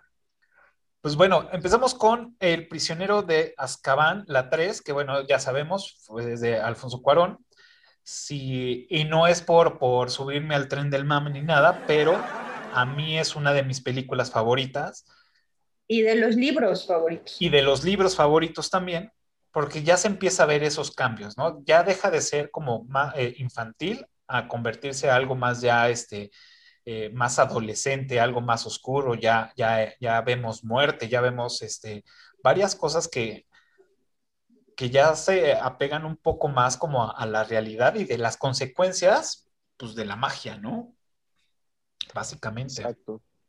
Que, que, que de hecho ahí justo, eh, bueno, es uno de los, de, de los datos, eh, que de- para las dos primeras la, em, hicieron recortes de, de- de las filmaciones y todo eso, y, y- y va a colación por, por todos los comentarios desde antes de, las cosas que nos explican, ¿no? Bien lo dijiste en alguno de los programas, no me acuerdo cuál, em, que, que justamente esto es una industria. Entonces, al final del día, el tiempo es oro, las cosas y los recortes que puedan hacer. Por eso yo creo que, y digo, no estoy justificando, pero al final del día, yo creo que muchas de las cosas que no están, que están en los libros y no aparecen en las películas, viene a colación de eso, ¿no? Y con este tema, justo eh, las dos primeras fueron clasificación, según yo, A o B, no me acuerdo, y, y en, para menores de 6 o de 6 Ajá. en adelante más bien. Y en esta, justo lo que comentas, ya en esta ya es para partir de 12, de 12 en adelante, ¿no? Lo querían recortar, hicieron recortes y todo, y al final dijeron, no, o sea, se queda con de 12 en adelante, entonces dijeron, ah, pues no, entonces no metemos tantos recortes y vamos, ¿no? E hicieron todo esto de... de- Sí, claro, porque al final es, es, es un tema en el que se mete eh, los, tanto los productores como los, digo, ya no, o sea, digo, también tiene que ver el director, pero ya para los productores y todo y, y toda la gente que está atrás de la- en, en la industria es, necesitamos a, a qué nicho va esta película. Si es infantil, tenemos que tener cierto cuidado en las escenas, en esto, en esto, en esto, porque si no, nos suben categoría y ya va dirigido a otro, a otro tipo de, de- de- de- gente, ¿no? Y ahí es lo, lo- lo- que comentas, es, es perder ese nicho, porque pues perdemos este, hacer una película juguetástica, como platicamos en- en- en Star Wars, es hacer una película juguetástica, porque si no, nada más lo que nos va a dejar va a ser las entradas y el DVD, sino pues toda la mierda que hacemos de juguetes para, para pues, poder vivir, ¿no? Y seguir teniendo dinero por el resto de nuestros días y seguir vendiendo esas licencias. Y eso es mucho de lo que pues, se, se llega a perder cuando te suben de categoría y que ya no es un público infantil, ¿no? Y eso era lo que pues precisamente no querían perder, pero en su momento iba a suceder, porque pues van creciendo, ¿no? O sea, parte de la, de la historia de Harry Potter que me gustó al final, que ya tuve mi reflexión, todo, que cerré el último libro y dije, tienes razón, me gustó, vas creciendo, vas creciendo con, con los personajes, formas parte de, de ese, de ese mundo este, como espectador, nada más, pero vas creciendo con ellos y vas Entonces los vemos desde los 11 años pues hasta los que 17, ¿no? 18. 17, más o menos. Entonces, Sí, no, al final ya son adultos. ajá. O sea, ya no son niños, ya son adultos al final. Sí, ya, ya Ron se da sus bocinazos con la otra niña. Sí, claro. El que lo persiguen. Sí, no, totalmente. No, Pero está- sí, coincido con, con Cafa. Está, aparte de que es uno de mis libros favoritos, es una de mis películas favoritas. Claro. Y pues de hecho, eh, pues bueno, jalaron a Cuarón porque habían visto cómo había hecho una película que no he visto, que es La este, princesita, La ¿no? Princesita, que no le he Yo visto. tampoco la he visto. y que les, que les gustó y que dijeron, a huevo, este güey puede hacer, porque pues este, mm, este Columbus había dicho, ya, ya estoy cansada, ya, por favor, déjeme en paz, este, y, y trajeron a, a otro, a otro director, ¿no? Que bueno, este, Columbus estuvo metido, pues, en, toda la parte de la producción, ¿no? Y no, no, no, no se separó por completo. Pero lo interesante de esta película, uno fue, pues, obviamente, un mexicano, tocando una de las que en ese momento ya se estaba viendo como, aunque tenía sus dudas de una de las sagas más importantes de la industria, tanto de libros como como películas, porque ya se habían firmado contratos estúpidamente millonarios y por, pues, por ocho años, casi casi, o nueve años prácticamente, de hacer todas las películas llegar como, como director o como actor o como cualquier otra persona, trabajar en una, en, una saga de esta, de esta magnitud, pues ya dice algo, ¿no? Y que hayan hecho, eh, bueno, que hayan llamado a Cuarón en este caso, dices, pues el güey traía algo, ¿no? Y lo podemos ver, o sea, ya pudimos ver el toque de, de lo que tiene este güey, de cómo intercala las, las, las, este, las historias, ¿no? Eh, en este caso, el, el giratiempo, que bueno, es mucho ya la historia hecha, pero ese toque que este güey tiene de, de, unir historias, eh, digamos, de, no, no, no, de unir historias este, externas, sino más bien de cómo irlas desarrollando esas mismas historias y cómo hacer el, el, el juego de cámaras, de cómo entra por la ventana, se difumina el vidrio, está dentro, cómo sale, por decir, en el inicio, ¿no? Es una de las escenas eh, más, eh, bueno, no más, pero de las que más me gustaron y que, bueno, la, vemos en el, a lo largo de la película, cómo empieza, ¿no? Tú ves de fondo la casa, toda apagada, excepto el, el, el, cuarto de Harry, y ves cómo se prende la luz y se apaga, ¿no? Y se escucha la voz de este güey, Lumos, ¿no? Entonces está practicando, obviamente, y se va acercando, la toma, la toma, la toma, entra por la ventana y ese como, no sé cómo le llamen en el, en el ambiente del cine, pero yo le voy a decir ahorita como barrido, aunque sé que no es eso, pero cómo se barre la imagen y cómo atraviesa el vidrio, entra y logra hacer el, el, el, en este caso el hechizo Lumus Máxima. En el momento que hace, sale, sale la cámara de la, del cuarto y de la casa y se proyectan las letras, ¿no? Entonces, ahí podemos ver que siempre hay una interpretación de un hechizo, de algo mágico en ese tipo de escenas. Bueno, con ese, con ese manejo de cámara, vamos, ¿no? Entonces, siempre que están haciendo un truco o un lo que quieras, siempre hay ese, ese juego de, de, de, de acercamiento o de, de voltear la cámara para informar al espectador que está sucediendo algo, algo que no es normal. En este caso, pues un hechizo, ¿no? Y que de ahí, voy a decir algo, este, ya saben que, pues, como, como buen ser humano siempre hay este análisis de más en todas las películas y por ahí este, alguien me, me escribió que me dijo, oye, me hubiera gustado participar porque pues tiene muchos mensajes subliminales en la película, en la del prisionero de Azkaban. Y yo, pues seguramente, ¿no? Pero pues yo creo que los rebuscamos a veces de más. Me dice, no, güey, espérate, al principio se ve clarísimo. Y yo, ¿qué, güey? Cuando este güey está en su cama haciendo el hechizo, el güey se le está jalando. Y cuando, y, cuando te, y cuando se viene y sacan la toma, las, las letras de Harry Potter se van escurriendo como si se hubiera venido ahí. Yo, no mames, güey. Lo cual tiene, o sea, si lo ves con esos ojos, tiene todo el sentido. O sea, si, si, si lo ves así, dices, a huevo, podría ser, ¿no? Ya está muy rebuscado, pero se me hizo muy chistoso. Sí, sí está muy rebuscado, pero sí tiene cierta Ajá. lógica. Entonces dices, órale, ¿no? Entonces, conociendo a Cuarón, que le gusta jugar con mucho tipo de, de, este, de, este, de, de estas cosas, de secuencias y demás, no, no podría descartar la idea de que lo hubiera pensado. Pues no, no, no, no sé, o sea, no sé si fue intencional o no, o, sea, o- o si fue buscado o rebuscado o no, o, o- o quiso meterlo como un eh, mensaje eh, subconsciente o algo así, no lo sé, eh, pero sí, por ejemplo, en, lo- en el mapa, en el mapa del mediador, Ah, claro. sí hay, una, sí hay un tema ahí que, que supuestamente se ven unos pies así y los otros así, ¿no? O sea, se ve que supuestamente están dos Están pies. encontrados dos, dos marcas de, de- de pies en una esquina. Que también es rebuscado, ¿no? Porque, o sea, pudo haber sido cualquier otra cosa. No, no con morbo, no, no desde este, desde este. Voy a buscar la imagen y la voy a poner aquí en la edición para, para que vean. Y sí, efectivamente, como dices, hay dos, dos este, huellitas en el mapa del mediador cuando ya creo que son los créditos. En los créditos. Sí, y en ya los créditos. a ver las huellitas y, y vemos, o sea, la parte padre de ahí es que van pisadas normales y luego se convierten en huellas de animal, que pues es Lupi, ¿no? En este caso, ¿no? Que se convierte en lobo. En garras. Ajá. Ajá, las garras, ¿no? Y pasa muy rápido la escena de esas huellas que dicen y están entre. y dije, le volví a regresar porque lo, lo Sí, había pero sí leído. están. Y dije, ay, Sí, sí, güey, ¿no? Se están dando unos bocinazos o se están dando un entre ahí, ¿no? ¿Quién sabe? Sí. Pero, pero al final del día estoy totalmente de acuerdo contigo. O sea, al final sí, sí es ese, ese doble sentido que, que justo tiene este cuero, ¿no? Y, y- ah, no lo sé. O sea, puede haber sido rebuscado, no lo sé, pero, Ah. pero sí, sí existe, ¿no?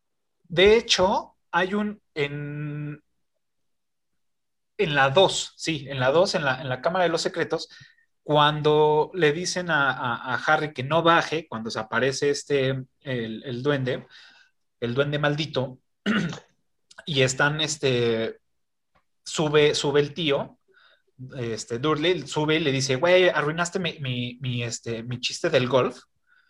Ese chiste del golf dice, no, no recuerdo muy bien cómo va, pero dice que eran tres güeyes. Uno ponía las bolas, otro ponía el palo y termina con, y ese chiste termina con el, el otro, yo ya no quiero jugar, ¿no? O sea, es, un doble sentido y lo, y lo, y lo dicen en la Y película. lo dicen, sí. Ajá, bueno, no termina en el chiste, pero es un chiste de doble sentido, ¿no? Le interrumpe el final. Ajá, le interrumpe el final, exactamente. Muy bien, este, pues bueno, regresemos a Clubhouse. Eh, ya hay algunos conectados todavía. Eh, no sé si quieran platicar alguna experiencia con Harry Potter, por qué les gusta, eh, qué les pareció El prisionero de Azkaban, que estamos hablando ahorita de- del prisionero de Azkaban, dirigida por, por Cuarón, Alfonso Cuarón. No sé si quieran platicarnos algo que sepan de la película, su opinión, pues nada más levanten la mano, lo subimos como speaker.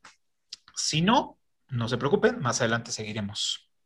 Pues bueno, ¿qué más datos curiosos tenemos del prisionero de Azkaban? Ahora sí, véngase. Eh, eh, en Eh. el mapa del merodeador justo aparece el nombre de Scamander, Ok. de Newt Scamander. Eh, no, no, eh, no, no, no recuerdo si es cuando se lo enseñan a Harry, los hermanos de Freddy y George, o si es al final en los créditos. No recuerdo exactamente, pero, pero está mencionado ahí y sí aparece el, el, este, el nombre de Newt Scamander. Ok. También que hay muchas referencias a México dentro de la película Escondidas. Ujú. Una de ellas, y creo que es de la, la que más me gusta, es en Honey Dogs, en la tienda de dulces. Mm, Las sí. calaveritas de azúcar que aparecen ahí en la tienda. Es Ajá. una de las claras referencias que hay, ¿no?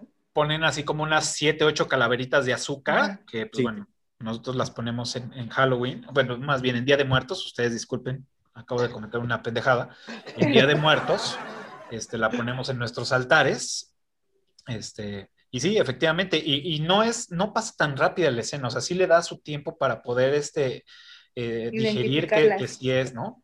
Lo, lo que sí pasa rápido y también hacen referencias al tema de las estatuas. eh, hay muchas, eh, en la parte de los jardines, hay estatuas de águilas devorando serpientes. Claro. Y, y Claro. esas, esas sí las pasan así. Esas sí, sí, si no le pones pausa, no las cachas, ¿no? Pero Pasan sí, muchas veces, pero sí, las escenas son rápidas. No Son rápidas, No ajá. son tan. O, o tienen un ángulo que no les favorece tanto para identificar que se está devorando una, una serpiente. Sí, tienes toda la razón. Exacto. Otro, otro. Ah, dale, dale, Charlie. Ah, perdón. Yo la verdad tengo un problema con esta película y es que no me gusta nada. Eh, ah, de plano. Sí. A ver, venga. Como el lado opuesto y no quiero sonar malinchista ni nada, porque además justo fue como el primer acercamiento mexicano. A mí no me gustó lo que hizo, ¿no? Eh, el tema de la dirección hacia los chavos, híjole, a mí me, me lastimó mucho en sentido de eh, una parte de lo que lo contrataron es por lo que hizo en Y tu mamá también, ¿no? Eh, decían, bueno, al final él manejó el tema de la adolescencia al final, aquí él iba a tener que manejar la adolescencia al principio de los chavos. Híjole, a mí lo que hizo no me gustó mucho.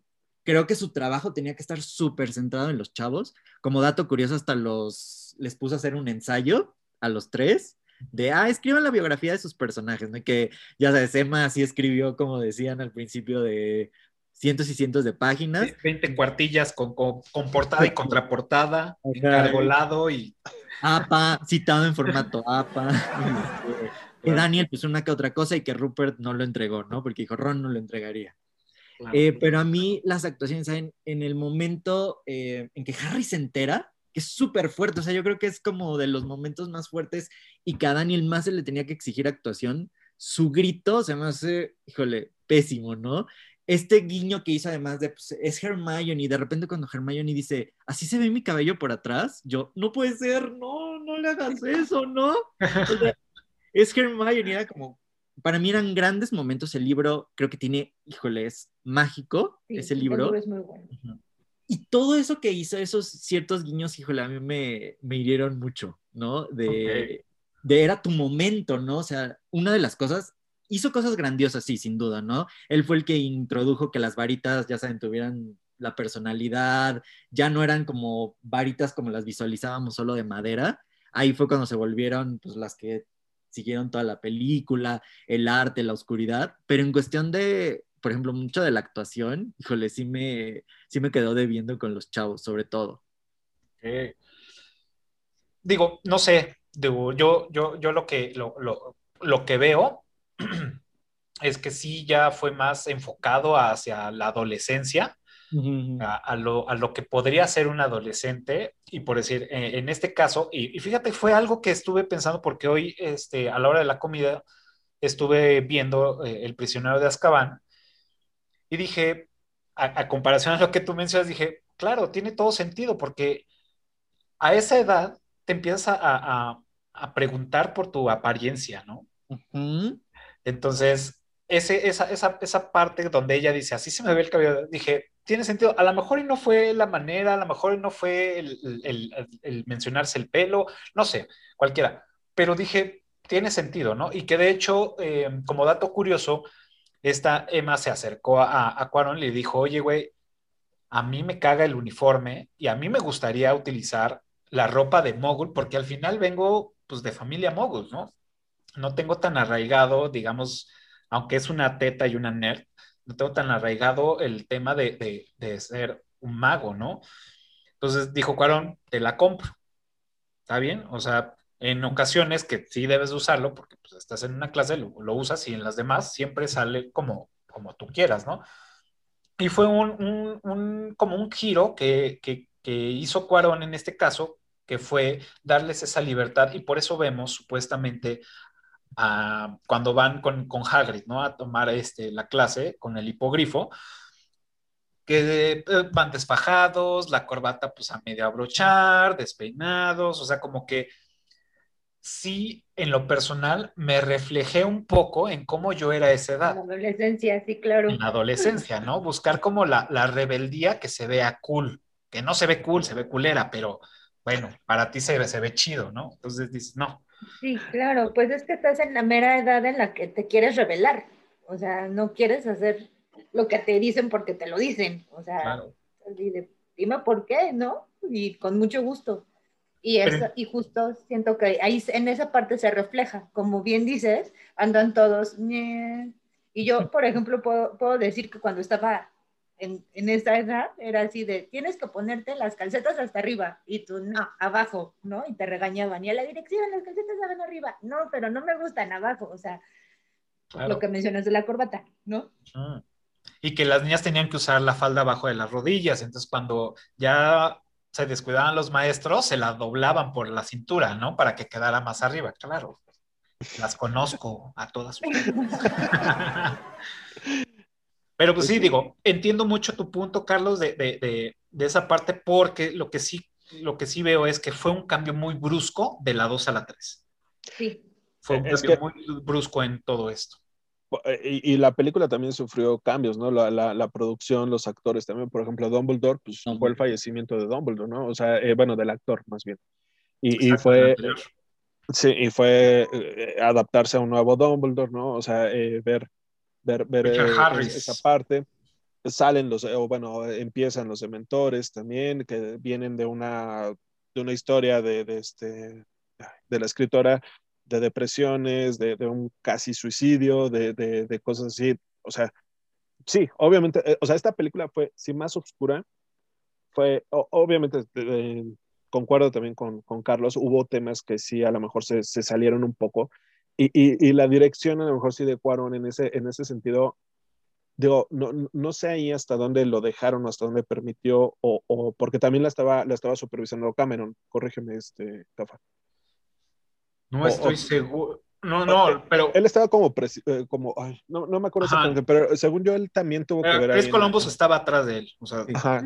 Entonces, no, no, no sé si por ahí vaya también el tema de, de, de- no es justificación para, para el, la- el challenge de, de- de Carlos, pero sí, efectivamente, a lo mejor eh, eh, ahí no sabemos hasta dónde se pudo haber metido o hasta dónde no, ¿no? Hasta dónde dijeron, "Ah, vamos a hacerlo más ñoño, vamos a hacerlo más nerd, o esto para mí a lo mejor sí está bien y para, para Cuarón a lo mejor decía, no, pues es que yo lo quiero, porque incluso hay, hay un dato curioso, ¿no? Para una de las escenas justo le dice a, a este, mm, eh, bueno, a Harry, eh, se me fue el nombre, este, Daniel.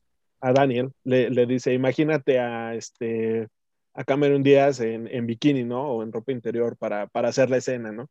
Entonces, eh, ah, digo, no sé hasta dónde a lo mejor pudo haber estado la, la, la disponibilidad a lo mejor de Cuaron para dirigir o direccionar bien específicamente a los, a los chavos, ¿no?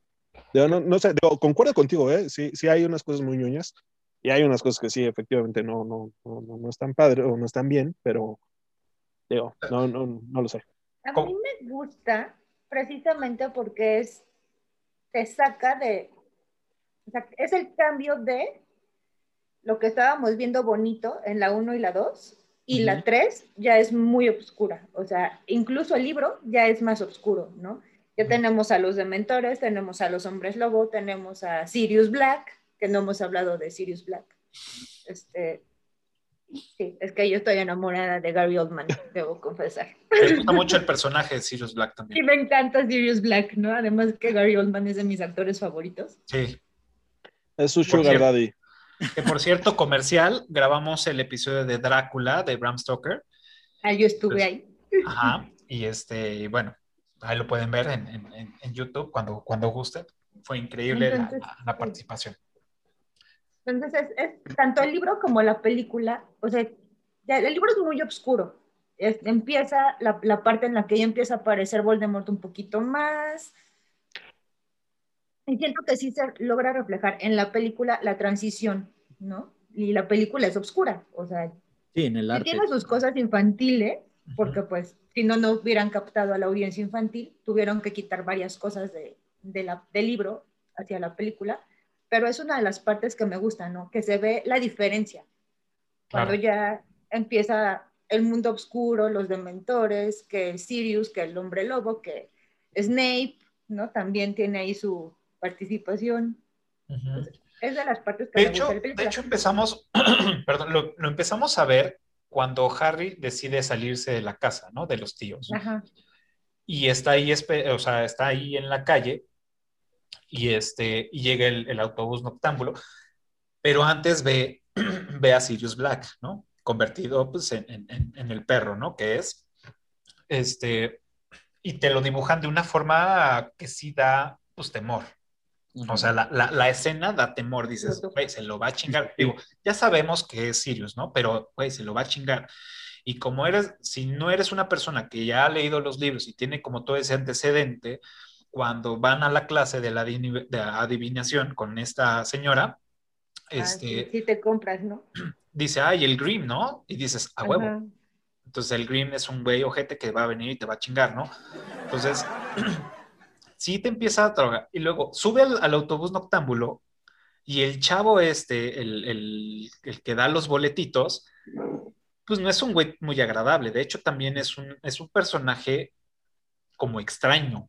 O sea, no es un extraño bonito de las películas anteriores, que podría ser. Este ya es un güey como extraño, perturbado, como raro, ¿no? que al final, bueno, un poco de historia de este personaje que no recuerdo su nombre, este güey se hace pasar y anda diciendo que es un mortífago y lo encerran en Azkaban por muchos años. Y cuando Voldemort toma el poder, lo hacen, lo hacen este mortífago, ¿no? Bueno, ahí se le cumplió su deseo, bueno, ¿no? Pero es otra historia. Vemos las cabecitas estas eh, encogidas que no son nada agradables, ¿no? Y que hablan con el viejito, y, o sea, ya empiezan a ver como este- también se ve perturbador. Con sus lentesotes. A mí el viejito se me hace como un mogul, no, o sea, pero que manejado por la cabecita. O sea, no, no, no lo sé. O sea, No, pues, eh, la eh, cabecita, pues al final eran, lo- eran sus ojos, ¿no? Cuando, cuando le dice freno, freno, freno. uh, ¿la, la, la, la vieron ustedes en, en español? ¿Sí, la, sí, sí vieron la película en español? Las he visto en español y en inglés. Y en inglés, ok, pero, pero en español, en el doblaje, sí se alcanza a percibir esa, esa parte latina, ¿no? En la cabecita justo de, a Ah, ver, sí. mi Ed, échale mi negro, no sé qué, Ajá. acelérale, y pum, ¿no? O sea, Claro. ju- justo, justo esa, esa parte, digo, yo también las vi en, en las dos. E- en inglés no se percibe esa, esa parte como latina, por llamarlo de alguna Claro. manera, pero, pero sí se escucha un poco más afro, ¿no? En, en- en inglés, pero en español, en, en el doblaje, me, me, me gusta mucho ese toque que le dan, así como de, ese sabor o de ese picarón, eh, eh, eh, esa parte pícara, ¿no? De, de, de latino, ¿no? Claro. Y pues bueno, vemos a un Sirius Black, que es la primera vez que lo vemos ya como, como, como humano, pero sí vemos a un güey duro, o sea, vemos a un, a un personaje oscuro.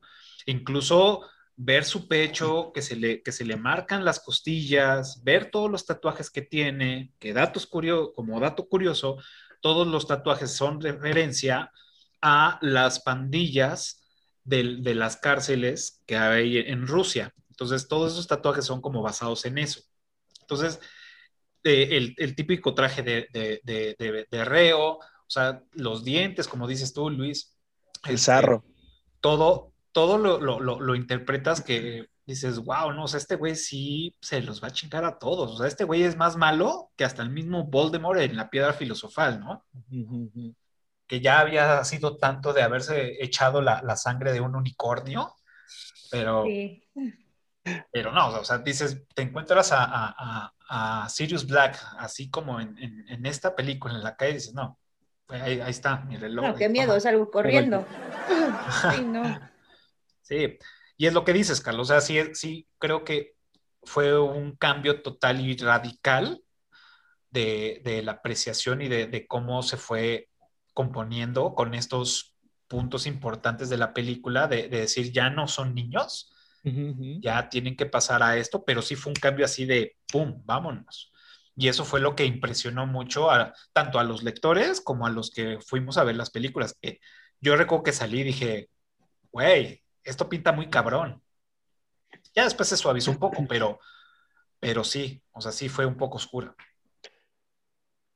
Que otro, otro de los datos curiosos, otra de las cosas que también no, no hemos platicado, pero eh, viene arrastrándose desde la 1 también es el tema, por ejemplo, de las actuaciones, ¿no? Aquí Emma, Emma Thompson, que es... eh, eh, la- se- se- Civil. eh, re- ¿La su, su- su actuación realmente fue por, porque su hija de cuatro años la, la estaba presionando, ¿no?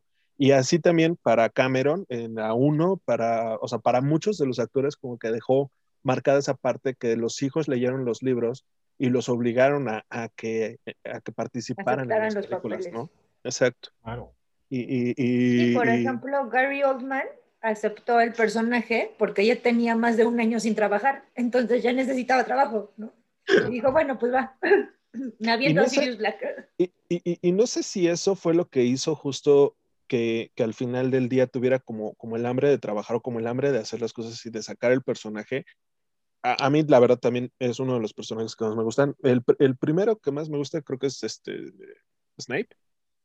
Eh, que por cierto también Snape fue, este, no impuesto, pero muy sugerido por J.K. Rowling. O sea, fue, eh, fue, fue, como que muy una sugerencia muy sutil, así de casi casi ponlo.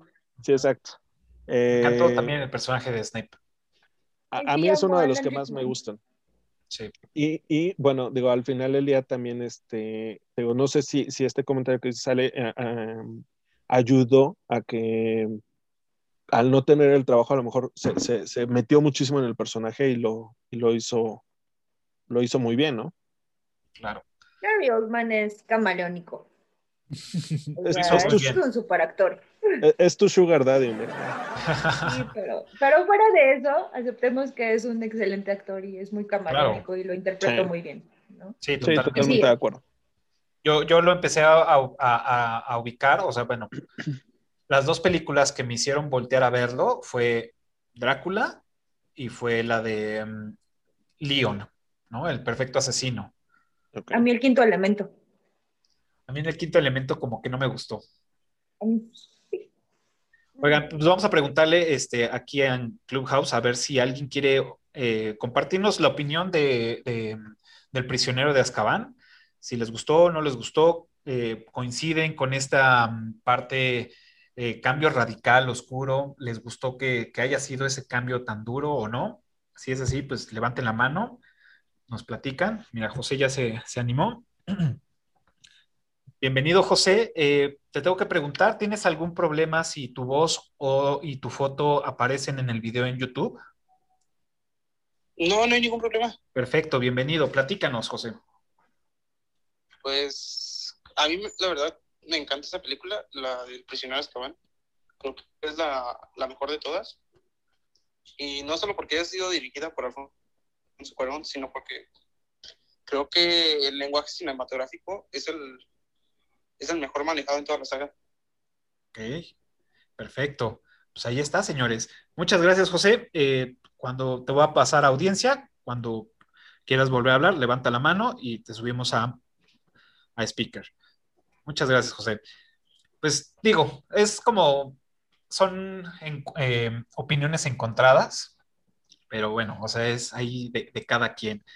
Eh, ¿Algún otro dato curioso que tengan, que quieran compartir? ¿Qué, ¿Qué, tal que se tardaron seis meses en hacer este, a los dementores? Wow. Sí, no, no sabía que se habían tardado tanto. Supe que le batallaron, que le batallaron porque primero habían hecho con unos globos y unos arneses y unos algo así, pero que no quedaba, porque obviamente eh, conocemos eh, parte del de trabajo de, de, Cuarón, que no le gusta utilizar eh, el CGI, pero dijo, al final dijo, ya. Ya. Sí, y, y, haciendo referencia también a lo que decías de las calaveritas, la, la parte de la producción los engañó y les dijo que que los dulces estaban con laca, que estaban barnizados con laca, para que no se los eh, chingaran, para que no se los comieran, exacto. Y al final, eh, y bueno, digo, al final no tenían laca, no estaban así, pero pues este, engañaron ahí a los actores para que no se los comieran. Claro, pues es que aparte tú estás como actor o chambeando en una producción de este tamaño, ¿a cómo te quieres llevar un, re un recuerdo? Ay, en claro. este caso no los dulces, pero dices, y creo que le pasó al, al actor que interpretó a Draco en, en, no sé si en la 1 o en la 2, que habían como copias de, del periódico del profeta y le dijo a, a, a, Columbus, oye, ¿me puedo llevar uno? Y el otro así con, con cara de, ay, puta, no le puedo decir que no, ¿no? Dice, sí, se lo lleva, pero pues había que en la salida, pues los guardias iban a decirle, no, chavo, no sale nada de acá. Entonces, no le dijo que, que, que, pues que no, pero pues ya los guardias sí se lo, se lo tuvieron que llevar. Este, ¿algún otro? Ah, bueno, y como, como habíamos platicado de, de, de Cuarón hace rato, que siempre le gusta, no lo culpo, yo lo haría, y es siempre aparecer en todas sus películas y meter sus guiños y meter cameos y meter, o sea, todo, pues lo tenemos ahí, ¿no? Por decir, al lado de la señora gorda, para entrar a la sala de, de común de, de, Gryffindor, hay un cuadro de una señora cargando a un bebé. Pues nada más y nada menos que es la esposa del señor Cuarón con su, con su hija. Entonces ahí es la que está ahí en, en esa parte. También él sale, él, él, él como persona sale, no recuerdo si está en el caldero chorreante o en otro lado, pero él sale en, en una parte también. Entonces, también como que mete, eh, pues, parte de, y, a- y a- además también los productores metieron a sus hijos, Chris Columbus también metió a sus tres hijos a actuar, bueno, papeles ahí de, de relleno. Pues tienes la oportunidad, lo haces, ¿no? Y Ah, claro. Claro que los cinco minutos de fama. Salí en Harry Potter. exacto, ¿no? Totalmente. Este, algo, algún otro dato eh, curioso que El, por ahí. el set donde se hizo esto de, de- de los dulces justo de Honey Ducks eh, ya se había utilizado en, en- en la primera, en, en la parte de este, donde sale el señor Olivander eh, de las Ah, varitas. claro. Es, es el mismo set justo. O sea, Oh, ju- mira. so- se, se reutilizó, digamos, ¿no? Claro.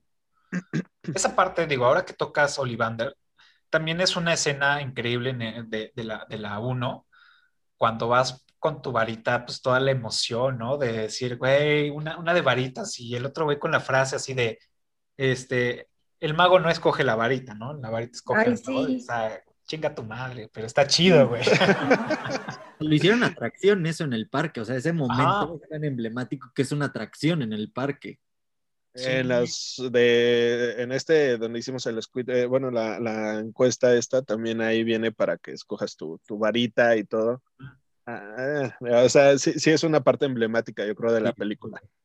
Claro, totalmente. Y aparte, pues bueno, este personaje, pues son, pues trasciende, ¿no? Du- durante todos los libros y todas las películas, que pues bueno, hasta el final lo, lo- lo llegamos a ver, ¿no? En las Reliquias de la Muerte, que necesitamos a alguien que nos diga, ¿no? ¿Qué pedo con, con la verdad de Sauco, ¿no? Pero, bien, este, antes de pasar este, a la trivia, digo, si tienen algún otro dato curioso, sáquenlos.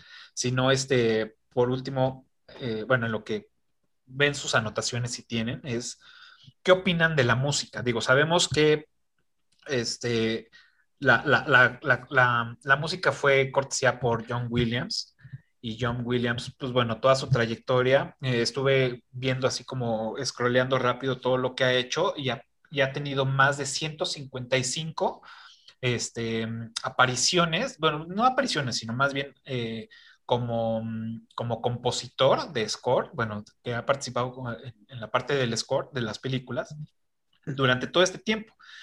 Y pues bueno, no vamos tan lejos, o sea, ya para hacer Superman y hacer Star Wars, pues ya hablamos de, de, pues de la carrera que trae, ¿no? De lo, primero de los años y después de toda la trayectoria. No sé ustedes qué opinen de, de la música.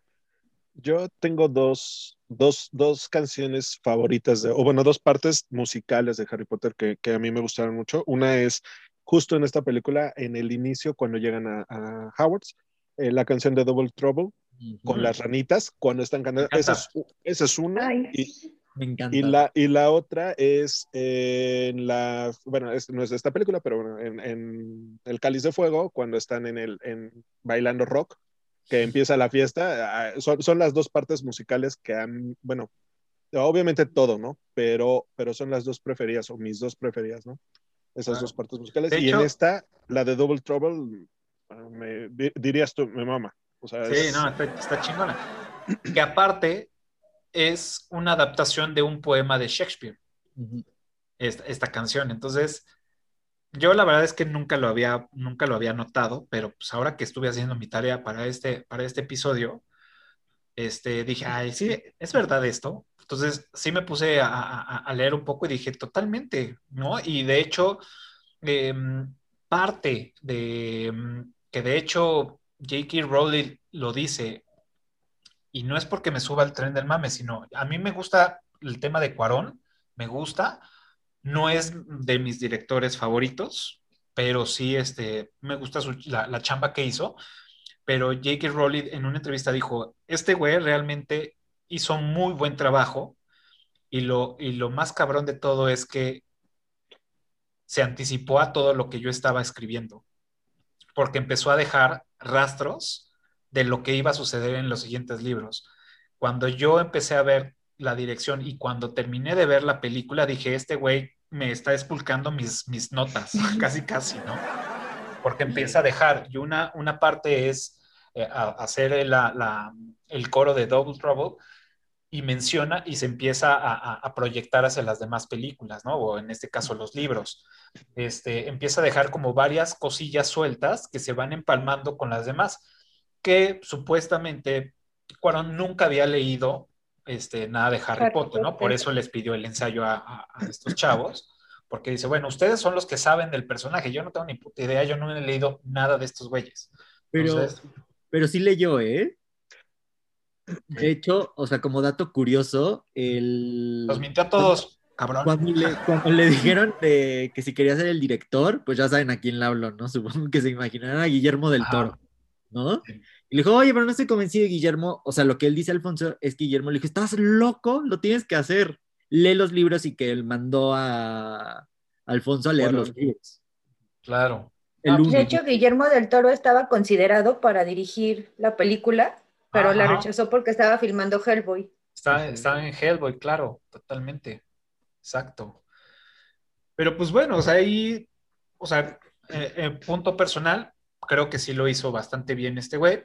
Le, atinó, sabemos, y de hecho tuvimos un, este, mm, eh, un episodio que de, de Eructitos que se llamó Roma, y trajimos, invitamos a un director de fotografía y a un director este, a Julio y a, y David y nos platicaron y, uno sí le gusta cómo es la parte de Cuarón, al otro no, entonces como que dieron varias cosas, eh, datos interesantes de estos dos, dos este, de este director, estos dos chavos, que no se lo pueden perder, el comercial ahí, vean el episodio de, de Roma, este...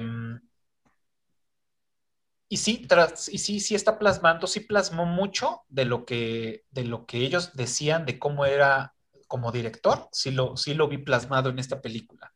Como que también esa parte de decir, se chingan esto, yo lo hago, y si no me dan permiso, lo voy a hacer por abajito, y cuando menos sienta, ya la van a tener bien inside, güey, y lo van a ver ya plasmado en la pantalla, ¿no? Entonces, creo que sí juega mucho con eso y como con ese tipo de rebeldía y con ese tipo de, de trucos que a la simple vista podrían ser como medio ventajosos, pero que al final pues le salen bien al güey. Pero, pero Creo. es, un, es un poco la, la defensa de su identidad, ¿no? O sea, de decir precisamente esto, o sea, lo voy a hacer porque así soy, ¿no? Porque así es mi trabajo, porque no me callo, porque bla, bla, bla. Y si no te gusta, voy a ver, o sea, como eh, buenamente ágil, ¿no? Eh, voy a ver cómo sí en lugar del cómo no, ¿no? Exacto. Y, y sí. Y pues bueno, Y, dale, dale, el tema de, de la música que estabas mencionando hace rato, creo que es emblemático el sonidito del inicio, ¿no? El, Ah, de Hewin. Ajá, He- el del tema de Hedwig. O sea, lo escuchas y inmediatamente lo relacionas con Harry Potter, ¿no? O sea, todos lo traemos como en la cabeza. Totalmente. Este güey es un genio. O sea, yo lo considero a John Williams, es uno de, mm, de mis favoritos en, en cuanto a música y score se refiere, la verdad. O sea, el score de, de, de Jurassic Park, de la También. 1, puta. No, no, o sea, me encanta. Es como del- de mis favoritos de toda la vida. Y también ya es a- emblemático. Escuchas la tonadita y luego, luego ya vas a Exacto. Jurassic Park. Que de hecho, pues bueno, tuvimos un episodio donde estuvo por acá eh, Patty, Ale y Jimmy, que nos dieron una clase de toda la, de- del score, del soundtrack y de todo, y nos hablaban precisamente de eso, de, de, de cuándo es, pudo haber sido un buen score o no, pues cuando te quedas con la música, ¿no? Cuando te, realmente te transporta, te hace sentir, y que después de, de- de salir del cine o después de ver, traes como la música ahí fresca y que realmente te hace sentir pues, lo que quiso proyectar el, el director, ¿no? Entonces, pues bueno, ahí pueden ver ese ese episodio. episodio, es de mis favoritos Fue, Estuvo fue todo buenísimo. de una, la música. una Fue muy buen cátedra. episodio. Estuvo muy bueno ese episodio, la verdad. De hecho, aquí está Patty en Clubhouse.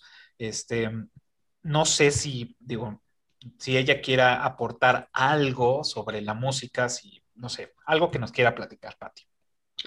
Hola, ¿cómo están? Hola, Ale. Hola, Peti. A los demás no los conozco, pero hola. Qué bueno escucharlos. He estado muy Hola, Pati. Hola. Es mi esposo, Oigan, pues, Pati. La verdad es que a mí no em, las vi todas y creo que en un par de ocasiones vi por doble partida, pero no soy muy fan ni conocedora de, de esto. Lo que sí es que me parece que es una producción impecable y como toda producción impecable, la música también lo es. Siento que además lograron desarrollar un leitmotiv fuerte, que lo han recuperado a lo largo de las películas, que eso es muy bueno, con sus temas más darketos hablaban de que la, la última película fue así como un cambio drástico, ¿no? Y pues en- musicalmente también. Entonces a mí me parece que, es- que es uno de esos soundtracks que vale la pena hasta buscar. De pronto si tienes ese, ese ánimo, buscar en Spotify, porque está realmente muy, muy bien hecho. Bueno, a mí me gustó. Claro, perfecto. Y ya, gracias por participar. Gracias por participar. bueno, pues para los que no conocen, Patty este, también es eh, una colaboradora este, ardua de, de Eructitos del Cine. Y pues bueno, ella ya la vieron en varios episodios y pues bueno, ella se dedica totalmente al tema de la música, sincronización de, de- música para películas y series. Entonces, pues tiene junto con Ale y con, con Jimmy, que bueno, ya tuvimos ese episodio, y pues son las expertas de, de este tema, ¿no? Entonces siempre como que tenemos de, no lo sé, Rick, voy a traer a un experto. Entonces, Ale, Pati, ya nos platiquen sobre la música.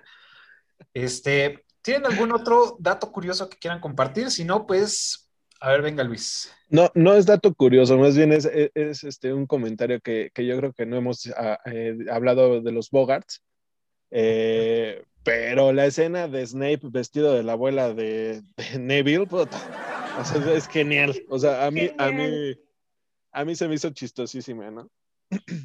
Claro, Y- no, no, no, dale. No, no, no, tú, tú, tú, te corté, perdón. Ah, que, y, y no, es, es que era otro, otro tema Dale, de, dale. los, de lo que hace referencia al inicio de la escena donde entran a través de la ventana. También otra de las escenas que, te- que me gustan es cuando están en el, en el cuarto, ya en, la- en las camas, y se echan las pastillas, bueno, las, este, se me olvidó los dulces para hacer sonidos animales. Viajes de todos los sabores. Eh, y, y empiezan, a ver, tú, Neville, un elefante, tú, este, Ron, un león, ¿no? Y, y cosas así. Y justo cuando Harry hace el del tren, que le sale, hacen esa toma, hacen esa parte donde pasa a través de la ventana, ¿no? Otra vez. Y afuera se ven ya los dementores y todo eso. La verdad es que es también una de las, de las escenas que más me gusta. Claro, ese manejo de cámara, sí, sí, sí me gustó. O sea, la, verdad es que sí, sí, sí me gustó esas transiciones, esos cambios de, de, digámoslo, de panorama, de ambiente, me, gusta mucho. Y lo del Bogart también se me hizo súper divertida esa escena, o sea, toda, toda esa secuencia de- del Bogart, que aparte también es una, una onda muy lucrativa porque pasan varias cosas. Una, pues es la parte chistosa y divertida. Dos, es el entrenamiento para Harry, para poder, eh, a poder eh, este, enfrentarse a un dementor. Y dos, vemos el miedo de Lupin, que es pues, ver la luna, ¿no? La ¿Por luna. qué? Porque pues, se puede convertir en un hombre lobo y si se convertía en un hombre lobo, pues desmadraba a todos los morros del salón. Entonces, se me hizo como pues interesante esa, toda esa secuencia porque pasa de lo chusco a lo intenso, ¿no? En un, en un minuto, dos minutos. Entonces, la verdad, bien lograda. Y, y una, y una adicional que, que también me dejó muy impactado el tema del beso del dementor cuando están en el lago, justo antes de que haga el, el espectro patrono. Este, ¿Cómo sale o cómo, cómo, cómo identifican o cómo representan supuestamente el alma que sale de, de la boca de, de, de De Sirius. Que es un, un, un círculo azul, ¿no? Muy luminoso. Entonces, esa, esa parte también me, me, me gustó mucho. No sé cómo la escribieron o quién la, quién la haya diseñado, cómo la hicieron, pero, pero se, se me hizo, es una también de las escenas que más me gusta. Ok. Tú, Carlos, ¿cuál fue? Digo, sabemos que no fue tu película favorita, ya lo sabemos, pero ¿cuál escena crees, bueno, más bien te gustó que digas, esto fue, neta, sí me gustó, cabrón? Eh, la que me encantó, ¿sabes cuál fu- ¿saben cuál fue? La de en la que Lupin está hablando con Harry en el puente. Ok. Se me hace súper poderosa porque es como la primera vez que te empiezan a presentar a Lily, ¿no? Eh, una vez más, eh, pues Lily, la mamá de Harry, es como un personajazo. eh, tienes que entender, pues, el por qué Lily. Entonces, pues, hasta ya ven que más adelante le crean la música a Lily, ¿no? Para que en el momento en que se hable de Lily aparezca esa música. Y cuando Lupin te cuenta de Lily, se hace súper bonito, súper fuerte. La escena, esta toma una vez más aérea y entonces nos acercamos al puente, esa se me hace gloriosa. La disfruté Sí, muchísimo. porque justo es Lily vista desde alguien que fue su amigo desde la infancia, ¿no? Ajá. Ya no es como Lily la maga, es Lily la humana, Lily la, la Sí. niña, la que crecí con ella, sí, tiene Claro. todo eso. Sí, la verdad sí. Y, y, y, y por cierto, como comentario de dato curioso, fue la primera vez que armaron ese puente, creo.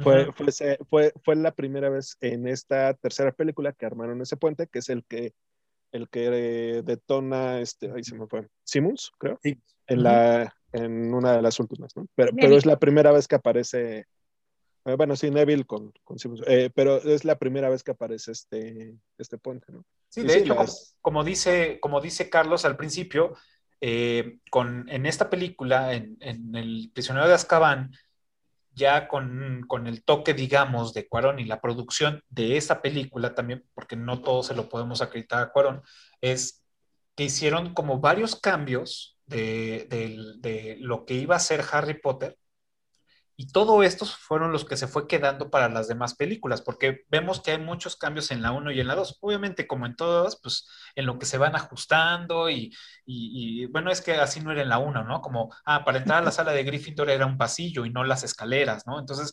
como que van, van cambiando todo y yo creo que pues dijeron, bueno, creo que nos podemos quedar con este tipo de set, con este tipo de, de layout de, de, pues, de todo esto. Y pues ya, y pues sí, lo vemos que hasta el final, como dices tú, Luis, Sí, claro. pues está el puente, ¿no? Que, que tiene también pues su importancia.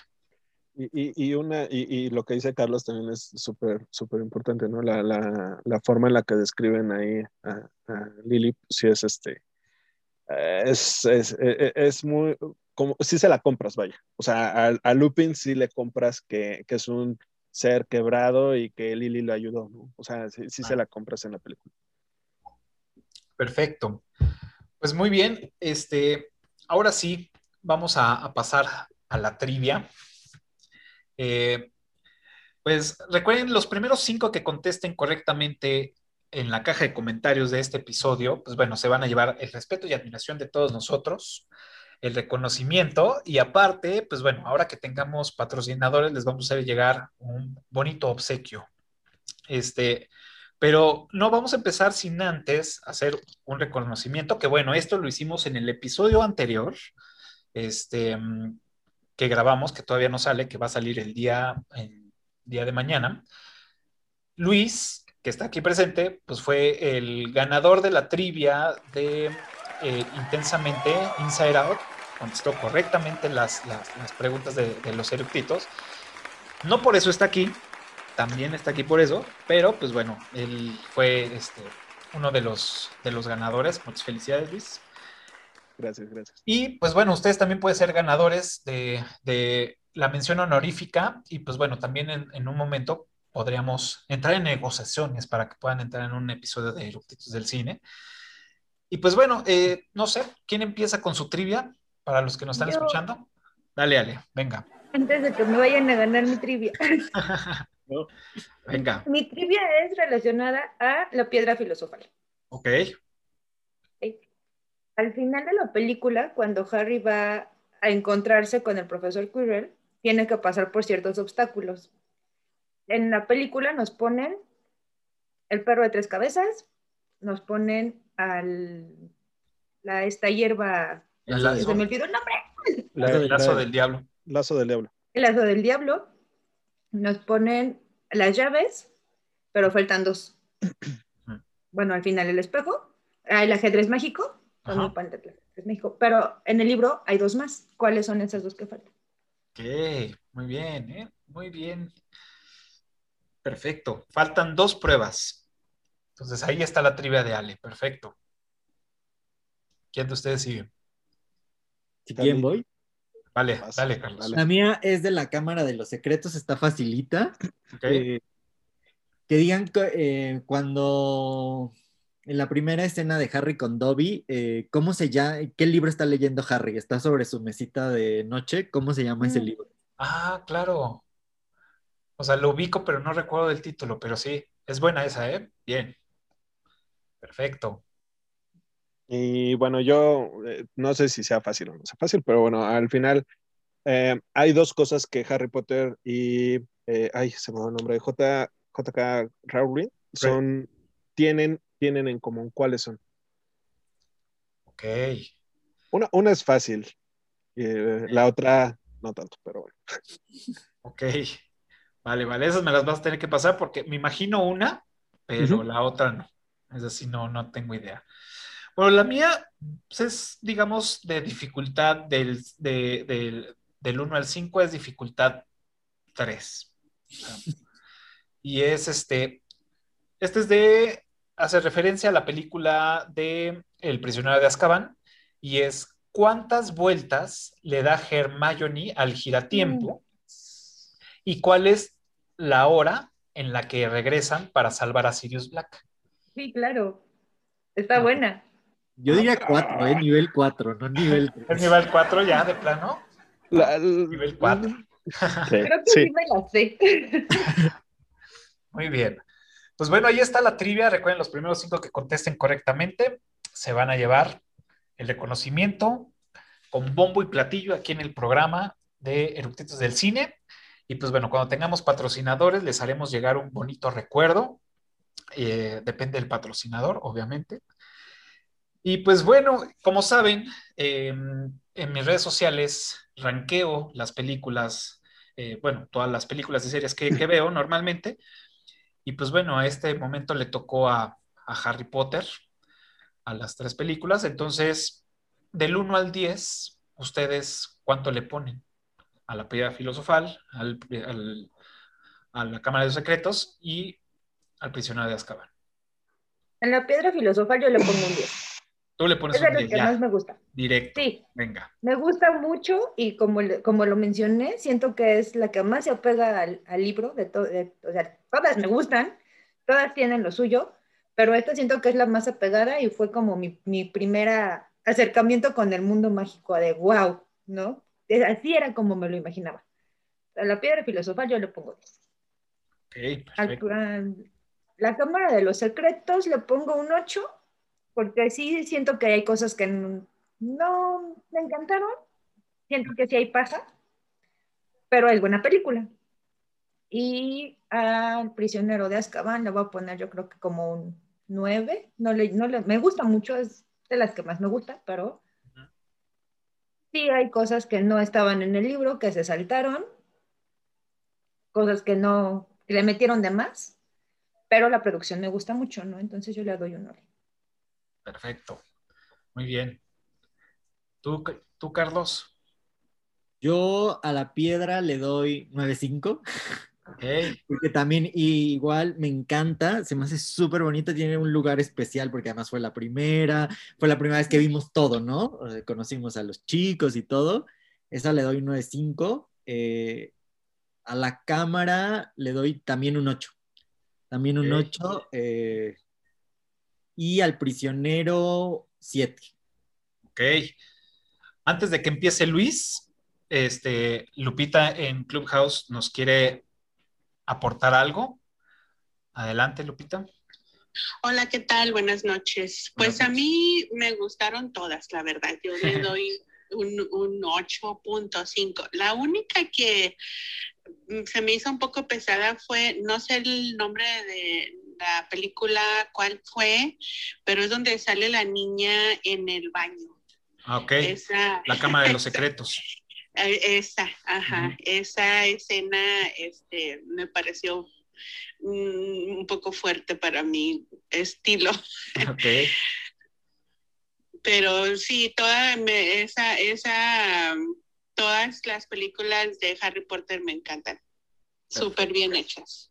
Bien. Muchas gracias, Lupita. Muy bien. ¿Tú, Luis? Yo 9, 8 y 9, 5. 9, 9, 8 y 9, 5. 9 a la 1, 8 a la 2 y 9, 5 a la 3. Ah, ok, perfecto. Pues va, yo, yo le puse a la piedra filosofal, le puse un 9 por un tema de introducción de, de- del- de, pues, del libro a la, a la pantalla. Me gustó mucho, o sea, me atrapó. Dije, sí, a huevo, quiero seguir viendo las películas de Harry Potter, aunque ya había leído este, los, los primeros libros. A la 2 sí le, sí le doy su 7, solamente porque, pues, como dice Ale, tiene mucha paja, tiene muchos tiempos muertos, aunque también es muy buena película, ¿eh? Pero, este, pues sí, le tengo que, la tengo que castigar un poco. Y, al, y prisionero de Azkaban le doy su, su 8. O sea, creo que está muy bien lograda, me gustó mucho. Es de las películas que, este, mm, junto con La Piedra Filosofal, me gustaron. La Piedra Filosofal, porque por lo mismo que digo, es la primera y lo hicieron bien, pero mm, el prisionero de Azkaban, pues se llevó como, como las palmas, ¿no? Pero le doy su, su 8 sin darle su 9, porque, pues sí, efectivamente, como dice Ale, faltaron varias cosas del libro que creo que podrían haber tenido mayor impacto. Pero ese es, ese es el, el ranqueo que yo les doy. Y por último, antes de despedirnos, como saben, este, pues vienen las recomendaciones.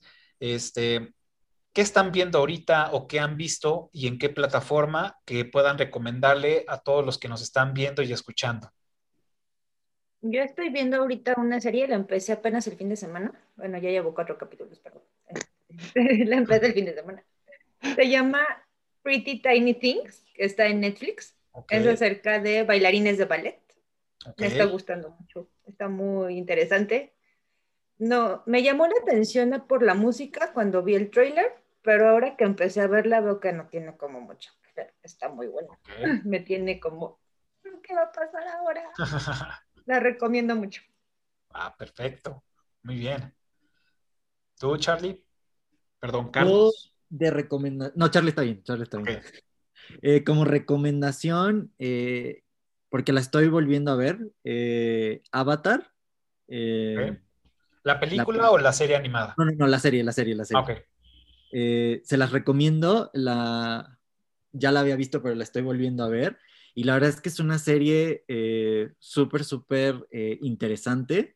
Tiene conceptos muy padres, tanto la primera eh, como la segunda, vamos a decir, la de Anki y la de Korra, se las recomiendo mucho.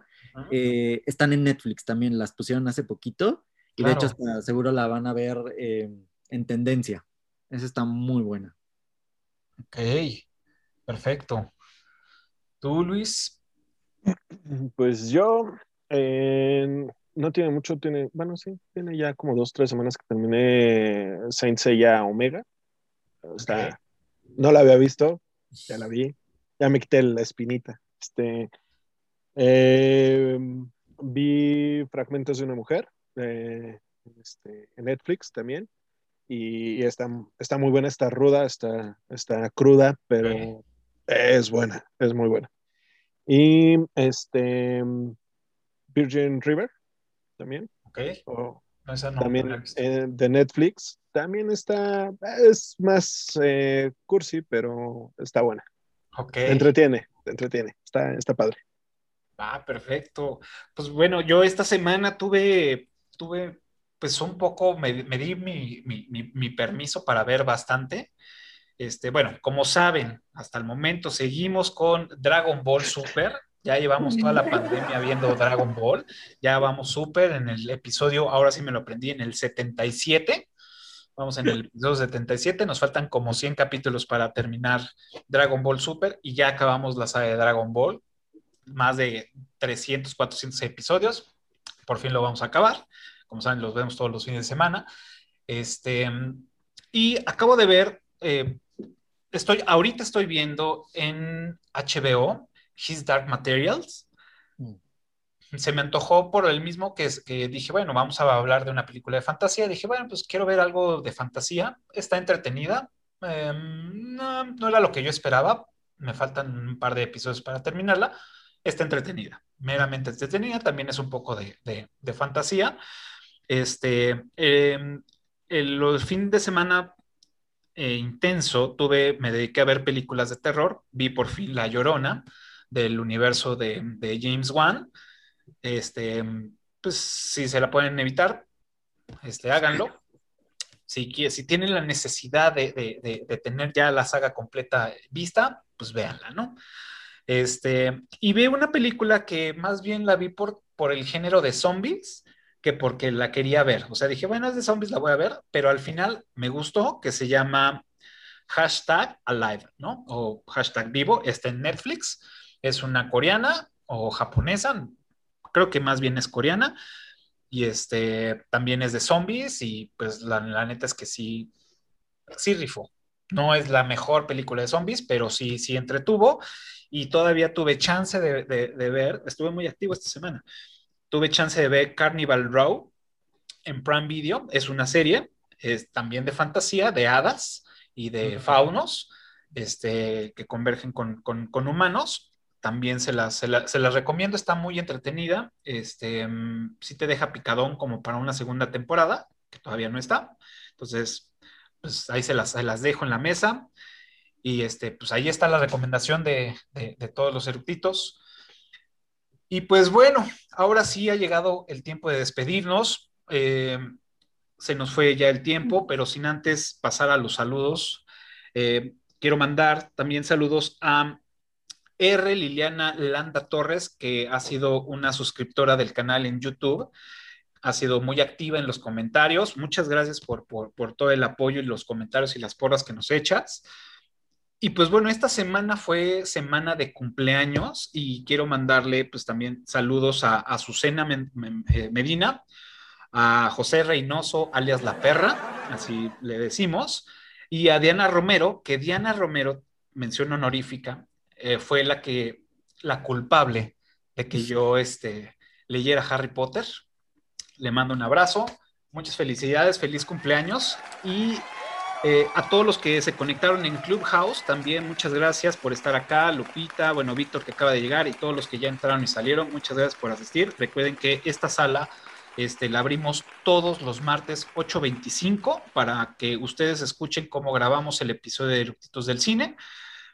Y pues bueno, antes de hacer mi comercial completo de dónde nos pueden seguir, dónde pueden verlos, todo, pues llegó el momento de despedirse, de despedir a nuestros invitados y pues bueno, qué mejor que ustedes lo hagan. Este, y pues si quieren decir redes sociales, si tienen algún proyecto al hacer el comercial, pues este es el momento. Adelante. Bueno, pues buenas noches a todos. Rafa, muchas gracias por invitarme nuevamente. Me la paso muy bien, me divierto mucho. Siento que nos faltó tiempo para hablar de, más de las películas. me ha gustado más ahondar en más cosas, pero la pasé increíble. Muchas gracias. Gracias. Yo también un agradecimiento. Es la primera vez que estoy aquí con ustedes, pero me la pasé increíble. Me encantó como antes de empezar me dijeron, no vas a notar el tiempo, de repente ahorita que ya llegó la hora de despedirme, yo, ¿en qué momento pasó? Pasaron más de dos horas, pero bueno, ya estamos aquí. Y bueno, sí, igual si alguien me quiere ver en redes sociales, estoy como arroba gato lecho en Instagram, porque me encanta justo subir temas como de Harry Potter y tal. Perfecto, bien. Muchas gracias y bienvenido. Pues Carlos fue nuestro tributo al dios eruptito de este episodio. Eh, bueno, ahí voy a seguir poniendo sus redes sociales. Muchas gracias por venir y bienvenido al, club. Gracias. Bueno, yo, muchas gracias por, este, por invitarme. Eh, eh esperemos que, siga habiendo más, más, este, más participación, más audiencia, que, se suscriban más personas al, canal también. Y está súper padre eh, estar aquí. La verdad, agradezco mucho la, oportunidad. Y bueno, mi nombre es Luis Alberto Guerrero y me pueden encontrar en Facebook como Luigi Guerrero. Y pues, nada más, ¿vale? Perfecto. Muchas gracias por venir, por, por ser este paleros de este, de este, de este programa. Muchas gracias por iluminarnos con toda su sabiduría y sapiencia y, y, su nerdez de Harry Potter en este, en este episodio. Y pues bueno, em, ahora sí viene todo el comercial. Recuerden que nos pueden seguir en todas las redes sociales como Eructitos del Cine. También pueden escuchar este episodio y cualquier otro en su plataforma favorita de podcast.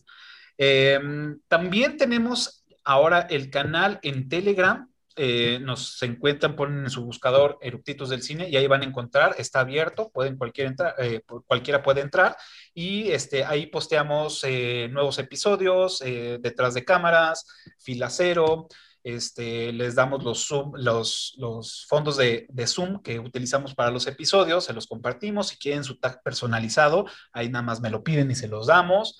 Este, todos los materiales que utilizamos para la edición también se los comparto por ahí. Nos pueden seguir en, este, en este canal de Telegram. Y pues bueno, donde inició todo, aquí en YouTube. Y pues bueno, si ya llegaron a este momento, a este minuto, solamente les pido que le pongan pausa y que se suscriban, le den pulgar arriba y le piquen a la campanita y con esto nos van a ayudar muchísimo para seguir produciendo estos episodios. Este, y pues bueno, eh, recuerden que Eructitos del Cine sale todos los jueves 12 del día, todos los jueves 12 del día, aquí lo van a ver. Y la próxima semana toca el género de las películas de thriller o suspenso y vamos a hablar de la película ganadora del Oscar de cine eh, y va a ser Parásitos. Así que no se lo pierdan, va a estar muy bueno este episodio. Traemos, este, bueno, van a venir eructitos que están en el medio, que no los quiero revelar ahorita, pero están en el medio y conocen del tema. Entonces, va a estar buenísimo, no se lo pierdan para los que se conecten por, por Clubhouse, pues bueno, ahí este 8, 8.25 del próximo martes eh, eh, vamos a, iniciar esa grabación. Pues muchas gracias por venir y pues no faltaba cerrar con una, una ñoñada, travesura terminada. Nos vemos el próximo jueves. Gracias. I